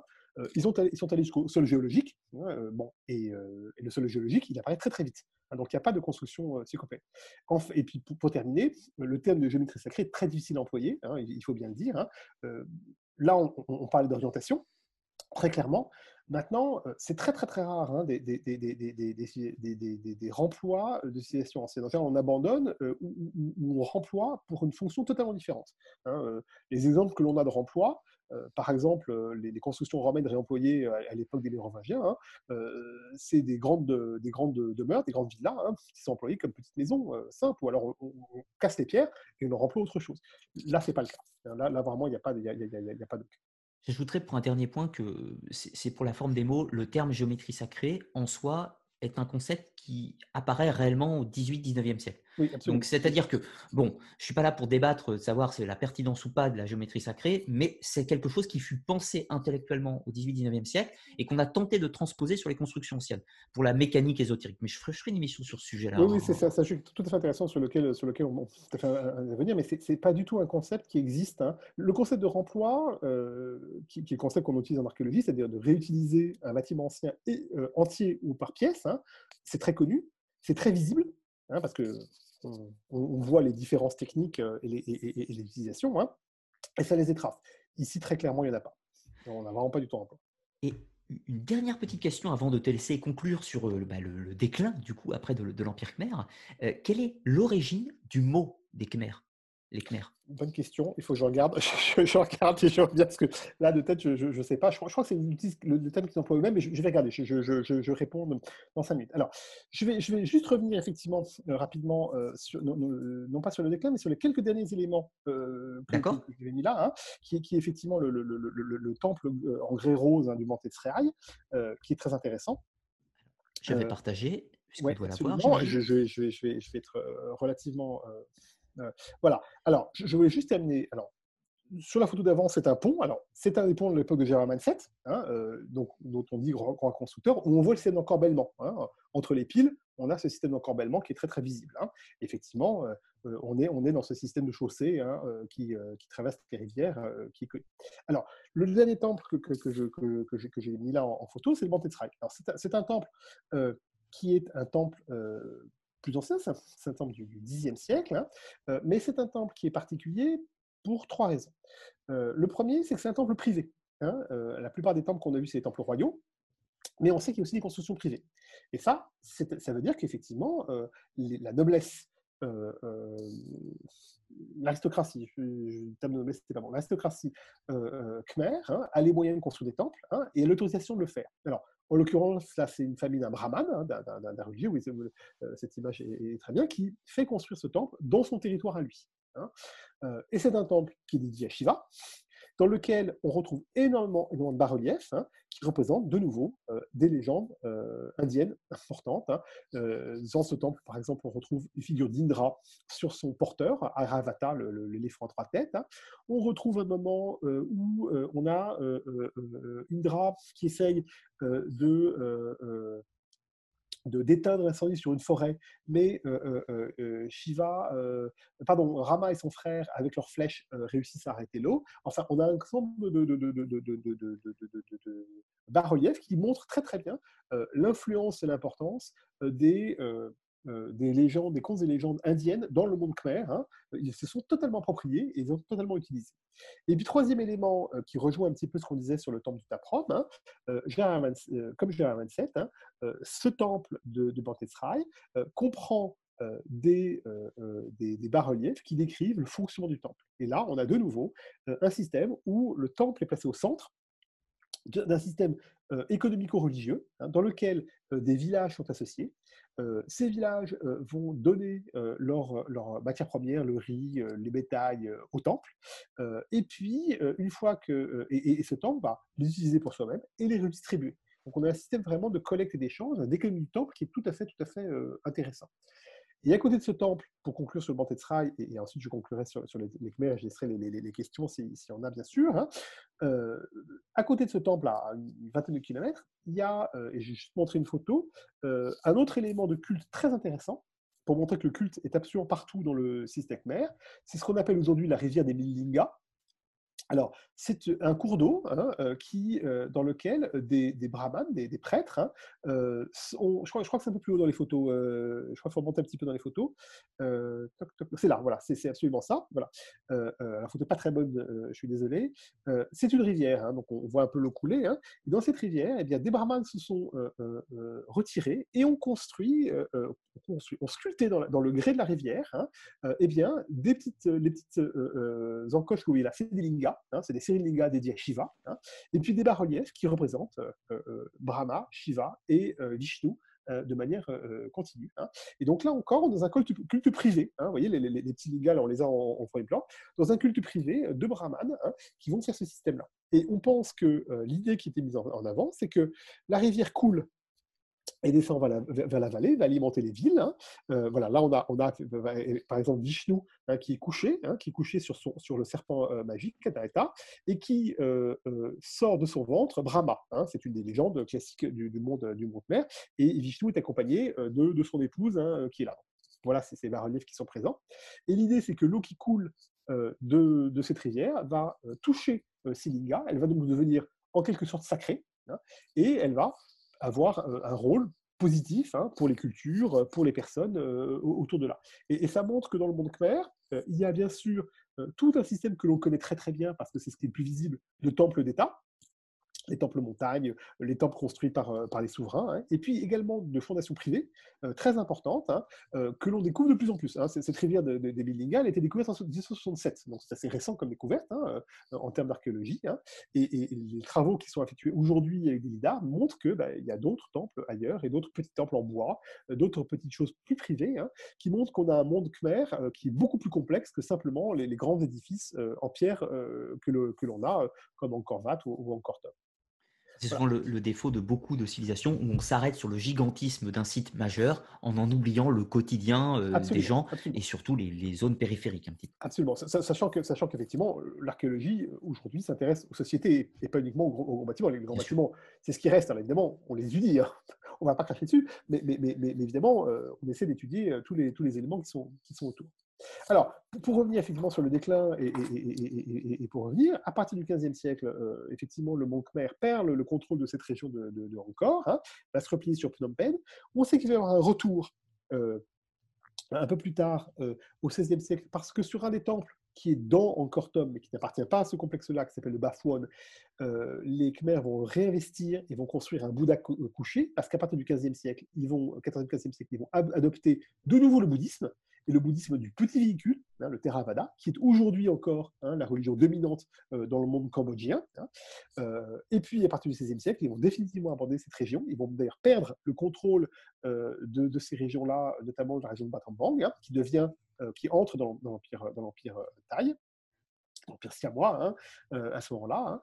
Euh, euh, et en plus, ils vont perdre également la région du Mekong, qui était à eux, qui, elle, va être envahie par le, par le monde vietnamien. Hein. Il faut savoir que au XIXe siècle, dans la, grande période des, des, des, Nguyen, qui est la dernière dynastie impériale vietnamienne, eh bien, les, les, Vietnamiens vont prendre le contrôle de tout le Mekong qui étaient, euh, qui étaient Khmer, hein, ils vont intégrer des éléments Khmer à eux, hein, ils ont déjà intégré les, chars, et même euh, quasiment prendre le contrôle d'une partie du Cambodge. Hein, et c'est pour ça qu'en 1863, lorsque les Français arrivent, ce sont les, Cambodgiens eux-mêmes qui demandent le protectorat français pour les défendre contre les Thaïs et en partie contre, contre les Vietnamiens. D'accord. Donc à partir du XVe siècle, en fait, le, royaume Khmer devient plus ou moins un territoire vassal ou du moins annexé euh, territorialement par le Siam. En partie annexé, et puis le reste, euh, pas vassal, mais disons euh, euh, tributaire. Hein, D'accord. je fais la différence, elle n'est pas très loin. Hein. Vassal, c'est qu'on est, c'est qu'on est, c'est qu'en fait on vous donne la terre et vous avez le droit de la protéger pour le mmh. souverain. Tributaire, c'est que on vous, vous envahit pas, mais mais vous payez. vous payez un élément. Et effectivement, le Mont Khmer devient beaucoup moins influent à partir, à partir du 15e, 16e siècle, hein. d'autant que les routes commerciales se sont modifiées, que ce qui va jouer un rôle important dans ces routes commerciales, c'est le monde indo-malais, Hein, qui, est essentielle, hein, avec la ville de Malacca notamment, qui est en Malaisie, qui joue un rôle, un, rôle absolument euh, important. La ville de Hoi An au, Vietnam hein, euh, également, qui joue un rôle extrêmement important et qui, deviennent des points d'arrêt euh, du commerce, du commerce extrêmement extrêmement riche du monde, du monde vietnamien, enfin du monde pardon, sud du sud asiatique à cette époque. Et, on oublie du coup ce, monde khmer lorsque, lorsque, pour reprendre ce que je disais au début, lorsque les, Portugais vont toucher pour la première fois son commerce, c'est des choses euh, qui ont déjà un siècle, un siècle et demi d'abandon, hein, ils ne sont pas totalement abandonnés. Euh, Diego de Couteau, dont je parlais tout à l'heure, est le premier à faire une description du, temple d'Angkor Wat. Hein, il envoie encore des éléments euh, assez importants, hein. euh, euh, mais la puissance, le, centre de gravité du, mmh, Le pouvoir politique s'était confondré, les, sites peuvent encore être occupés dans certaines mesures, bien sûr. Voilà, voilà, voilà. Mais, mais, c'est en peine, alors évidemment, les habitants sont toujours des Khmer. Hein. Il ne faut pas imaginer que le peuple est déplacé. Hein. C'est bien le, pouvoir qui s'est déplacé et qui s'installe sur ce, centre de, de Phnom Penh. du, coup, ça va nous amener un petit peu aux questions de fin et qui justement vont, vont, conclure un peu, un peu l'histoire khmer. Et une question qui me disait, qu'en est-il des Khmer aujourd'hui, de l'héritage euh, khmer dans, dans, la vision actuelle, peut-on dire? Toi qui fréquentes le pays euh, souvent, justement c'est très intéressant, oui, c'est très important. Alors, euh, alors d'abord, il faut savoir que, que, l'héritage est, très vivant. il est très vivant d'abord dans le drapeau. Le drapeau cambodgien, c'est trois couleurs, avec au centre des couleurs hein, bah, le, le, temple d'Angkor Wat. Hein, donc ça reste quelque chose d'extrêmement important. Euh, il est très vivant également dans les arts et traditions populaires. Parce que, par exemple, on a ces apsaras, hein, qui sont ces danseuses, ces bas-reliefs de danseuses qui, existent sur un grand nombre de temples, surtout à partir d'Angkor Wat et, et, suivant, et avec ces coiffes particulières, avec ces bijoux, et eh c'est des choses qu'on retrouve très clairement dans les, traditions populaires. Hein. On a des spectacles de danse qui reprennent les, mêmes, types de bijoux, les mêmes types d'éléments de manière, importante. donc ça, c'est déjà un, premier élément très important. Le deuxième élément important, c'est que depuis, depuis la fin de la guerre civile, ben, des, conflits internes au Cambodge, depuis 1991, hein, eh une des ressources principales du, du Cambodge, c'est le, tourisme. Hein. Et évidemment, on essaie de faire revivre au maximum hein, ces, euh, ces, temples. Hein. et euh, euh, on a des, guides sur place qui, qui, sont là et des, nombres de, touristes. donc, on, met en avant cet héritage khmer comme étant absolument essentiel. Et du coup, sous des fondations, le, nom de la fondation, qui est une fondation qui est appuyée par, par l'UNESCO, c'est la fondation Apsara, on reprend ce terme d'Apsara, eh bien, on va dégager, travailler sur les temples, en dégager de nouveaux, faire des recherches Hein, pour justement donner un maximum de vie hein, euh, à, ces, temples. Alors, le problème, qui est un avantage quand, on, a un peu plus de temps et, et qu'on ne va pas que en Corvat, c'est que en général, les gens vont en Corvat et se concentrent autour de ces trois temples, euh, en Corvat, Paprom et, et, en Cortom, hein, enfin euh, Bayonne, et oublient les autres temples. Donc en général, on est assez seul et assez tranquille ces autres temples. Et puis sur les temples qui sont encore plus loin. Du coup, justement, c'est une question qui a été posée après. D'après toi, justement, par ton expérience, quels sont les cinq sites pour toi à visiter absolument quand on va, quand on va au Cambodge Au Cambodge ou, dans, ou, dans, le territoire khmer, hein, au sens plus large. Oui, oui. Euh, alors, encore une fois, je ne connais pas les, les, les, les 3-4 temples euh, importants en Thaïlande, donc ça, je ne peux pas en parler. Euh, et puis, je n'ai pas été au Préaviar, j'ai vu des photos, je n'ai fait que l'étudier, donc bon. Mais, mais, mais, mais si, si, on va, si on va sur place, bon, évidemment, encore encore le Bayonne et le Taprom, il n'y a aucun problème. Hein, il, faut, il, faut, il, faut, évidemment les voir, c'est les plus connus mais ils valent vraiment le déplacement. C'est n'est pas usurpé. Euh, euh, le Bantesrail, hein, celui que j'ai montré euh, en, en, grès rose, hein, il, est, il, est, il, est, il, est, absolument remarquable. Absolument remarquable parce que comme c'est un grès rose, c'est un grès qui est plus fin que le grès gris des autres temples. Donc les, bas-reliefs sont tout à fait, tout à fait exceptionnels. une finesse qui est beaucoup plus grande hein, sur ces, sur ces bas-reliefs. Hein. donc ça vaut vraiment et, moi, j'ai une grande faiblesse pour le Kopker, qui est un temple qui est plus loin, qui est un temple qui est un temple d'usurpateur, hein, mais bon, euh, euh, c'est comme ça, hein, c'est un temple de Gérman IV qui a, pris le pouvoir euh, au milieu du, Xe siècle et qui a installé sa, capitale à environ 80 km au nord de Angkor hein, et qui s'est fait construire un temple. Et ce temple est tout à fait remarquable. C'est un temple dans un style tout à fait classique qu'on retrouve au Bafouane, avec les enceintes, avec les, mêmes éléments, les enceintes de Gopura mais qui est dans un endroit totalement différent et qui est seul. C'est-à-dire quand on monte au sommet euh, de, ce temple montagne, on a une vision déjà de la campagne qui est tout à fait remarquable et euh, très amusant déjà. En plus, comme il n'est pas totalement restauré, il est en cours de travaux, hein, ces équipes françaises qui sont au Cocker, eh bien, euh, on, va, euh, on va voir euh, tous les systèmes de construction interne. On voit très très bien les blocs de latérite, on voit très bien les, blocs de grès.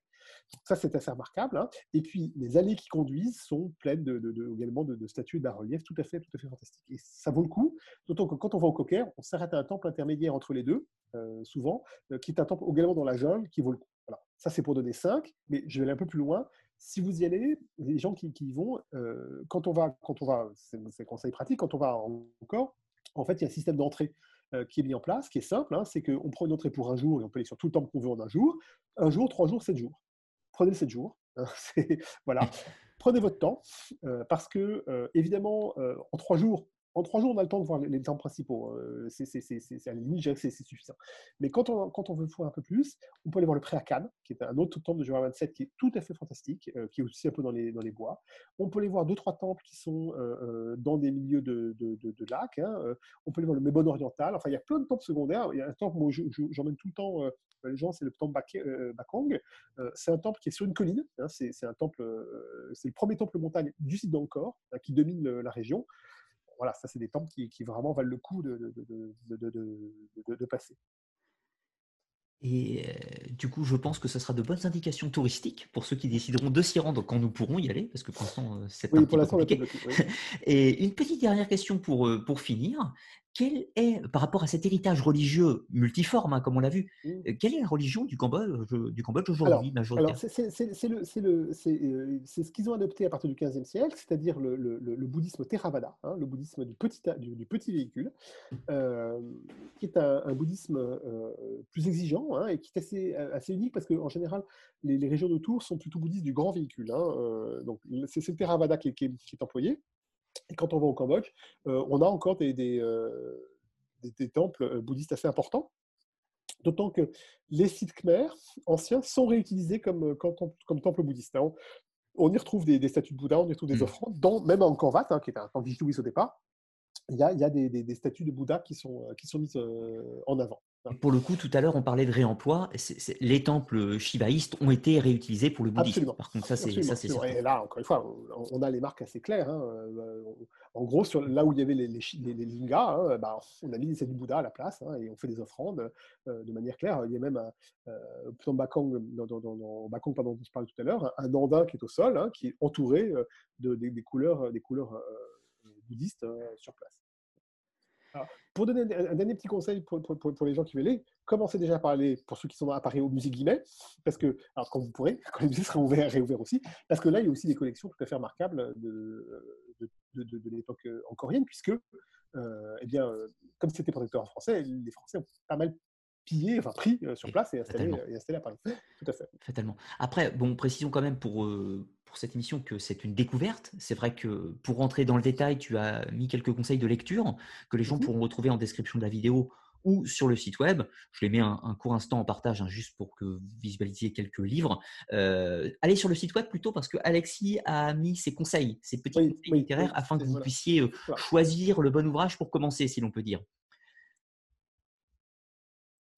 Parce que c'est quand même une civilisation assez complexe. Donc, euh, ce voyage est un petit peu long parce qu'on voit quand même que la civilisation khmer. avec un problème? Oui, vas-y.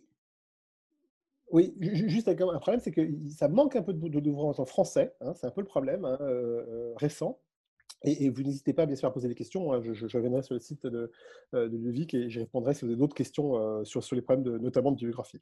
Oui, vous n'hésitez pas en commentaire ou même sur le site, peu importe, où vous envoyez ou sur Discord, comme vous avez envie, si vous avez des questions. moi, je précise quand même que ce que, enfin, ce que je retiens du moins dans cette histoire, c'est que l'Empire Khmer dure globalement 5 600 ans quasiment. Donc c'est quand même, même si on est passé vite ce soir dans euh, voilà 802, c'est la création de l'empire peut-on dire, et puis ça se termine au 15e siècle, euh, on est passé vite, mais ça dure 600 ans. c'est extrêmement long quand même. C'est un empire qui, a connu des guerres civiles et, des conflits, mais c'est un empire assez stable, assez solide, assez puissant.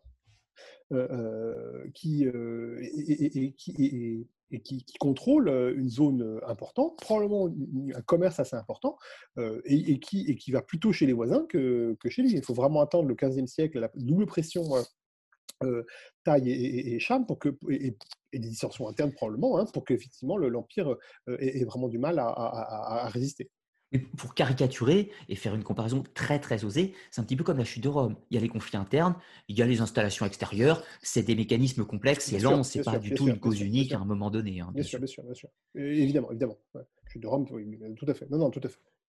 Ouais. Eh ben, écoute, en tout cas, moi, je te remercie pour cette découverte, parce que c'est vrai que c'est une région où vous avez quelques grandes lignes euh, grossièrement, surtout de la Chine et du Japon que je connais un petit peu mieux. Mais c'est vrai que l'histoire euh, des Khmer m'était globalement inconnue. Et je me suis pris d'une passion pour le sujet parce que j'ai vrai que j'ai cette qualité, si on peut dire, dès que j'ouvre un sujet historique, je m'y passionne assez rapidement. donc, ce qui fait que tu m'as donné envie de lire sur les Khmer. Donc, cette vidéo m'aura servi de, de, de, connaissance pour pouvoir aborder le sujet maintenant dans de bonnes conditions, si je puis dire. Et puis, bah, je vais te laisser une conclusion si tu as quelque chose à nous dire pour ah, conclure. Euh, d'abord, je te remercie toi parce que c'est toujours un plaisir hein, de, de, parler. Puis je, je, je, trouve que c'est toujours euh, intéressant de, pouvoir évoquer les choses et, notamment ce, monde khmer qui, est un monde que j'aime beaucoup hein, et que moi j'ai découvert parce que c'est un voyage qu'on m'avait proposé euh, en tant que guide et qui comprenait notamment le monde khmer et c'est ça qui m'a poussé à, accepter ce voyage qui est un peu plus compliqué par ailleurs. Hein c'est un monde qui est vraiment tout à fait, tout à fait fabuleux, qui demande encore à être travaillé. Et, c'est, et, c'est, et le monde mer est un des, endroits où, pour un archéologue, un historien, c'est passionnant parce que la, matière est toujours en travail. toutes les matières en histoire, en, archéologie sont toujours en travail, mais c'est là, c'est visiblement encore en travail. On est encore, euh, le LIDAR a pu découvrir d'autres choses, donc de mettre en, avant d'autres, d'autres euh, hypothèses sur le, système euh, euh, économique. Euh, euh, on a, par exemple, sur le cocker, retravaillé, retrouvé de nouvelles statues, donc on en a dégagé, on sait les comprendre. on pense, par exemple, que Sengopura pouvait peut-être servir de, de, statue pour le dieu Yama, le, dieu de la mort. tout, ce, tout ceci est, est, une matière très intéressante et, c'est vraiment un monde tout à fait fabuleux. Le bon Khmer, c'est tout à fait remarquable. beaucoup de choses à découvrir. Il reste beaucoup à faire. Ah c'est ça qui est, qui, est, qui est, forcément très intéressant et qui offre pas mal de perspectives pour l'avenir. Absolument. Euh, je, retiens aussi qu'en début d'émission, tu as touché un petit mot sur les Sassanides pour éventuellement un futur sujet à évoquer. C'est ce que je retiens l'information, puisque c'est aussi une civilisation qui méritera euh, un développement, je pense. J'ai eu la chance d'aller, euh, là c'est un peu plus difficile ces temps-ci, mais d'aller d'aller plus encore en Iran que, que je n'étais au, Cambodge et d'avoir étudié les Sassanides qui, qui, qui sont, qui sont un, un, monde très méconnu en France parce que on s'arrête, on s'arrête aux, aux, ah, et on va pas au-delà. Les bandes perses sassanides. Mais même, même les Parthes, hein. Même les oui, par extension, on connaît assez mal, hein, globalement. On connaît assez mal, mais il y a moins de sources que ça dit, il y a vraiment des sources. Et puis, euh, les deux autres sont pas aussi longs. Voilà. Euh, et, puis, puis, les Sassanides, euh, ils ont quand même ils sont battus contre les Byzantins pendant assez longtemps. Enfin, c'est pas, pas rien. Oui. Et les Sassanides est, est, encore relativement dur. Enfin, il y, a, il y, a un texte qui s'appelle le Shadamé, c'est un héritage sassanide complet. Enfin bon, ça, j'aurais le grand plaisir. Tu t'égares, il faudra une autre émission. Oui, écoute, en tout cas, je te remercie énormément pour l'émission ce soir. J'ai appris beaucoup de choses, c'était un vrai plaisir. J'espère qu'il n'y a pas eu trop de problèmes de connexion. Rassurez-vous, je remettrai l'émission en ligne puisque je vais contre-enregistrer six problèmes quand je ferai une petite relecture pour voir tout ça. Moi, je vous donne rendez-vous vendredi pour une nouvelle émission cette fois-ci dans les sciences occultes, on va traiter de phénomènes de hantise, on va parler de légendes, de folklore, de croyances anciennes, en s'appuyant sur l'histoire du temple également. On va voir un petit peu les phénomènes de hantise templier, ou du moins les légendes et les rumeurs qu'on retrouve un petit peu partout en France de ces croyances, du moins. Et je vais vous dire à tous une bonne fin de soirée en, vous, en insistant, restez chez vous, prenez soin de vous, prenez soin de vos proches, et puis attendez de, attendons tous de jours meilleurs en attendant que la période trouble se termine. Sur ce, une bonne soirée à vous tous. Et à toi aussi, Alexis, surtout. Merci.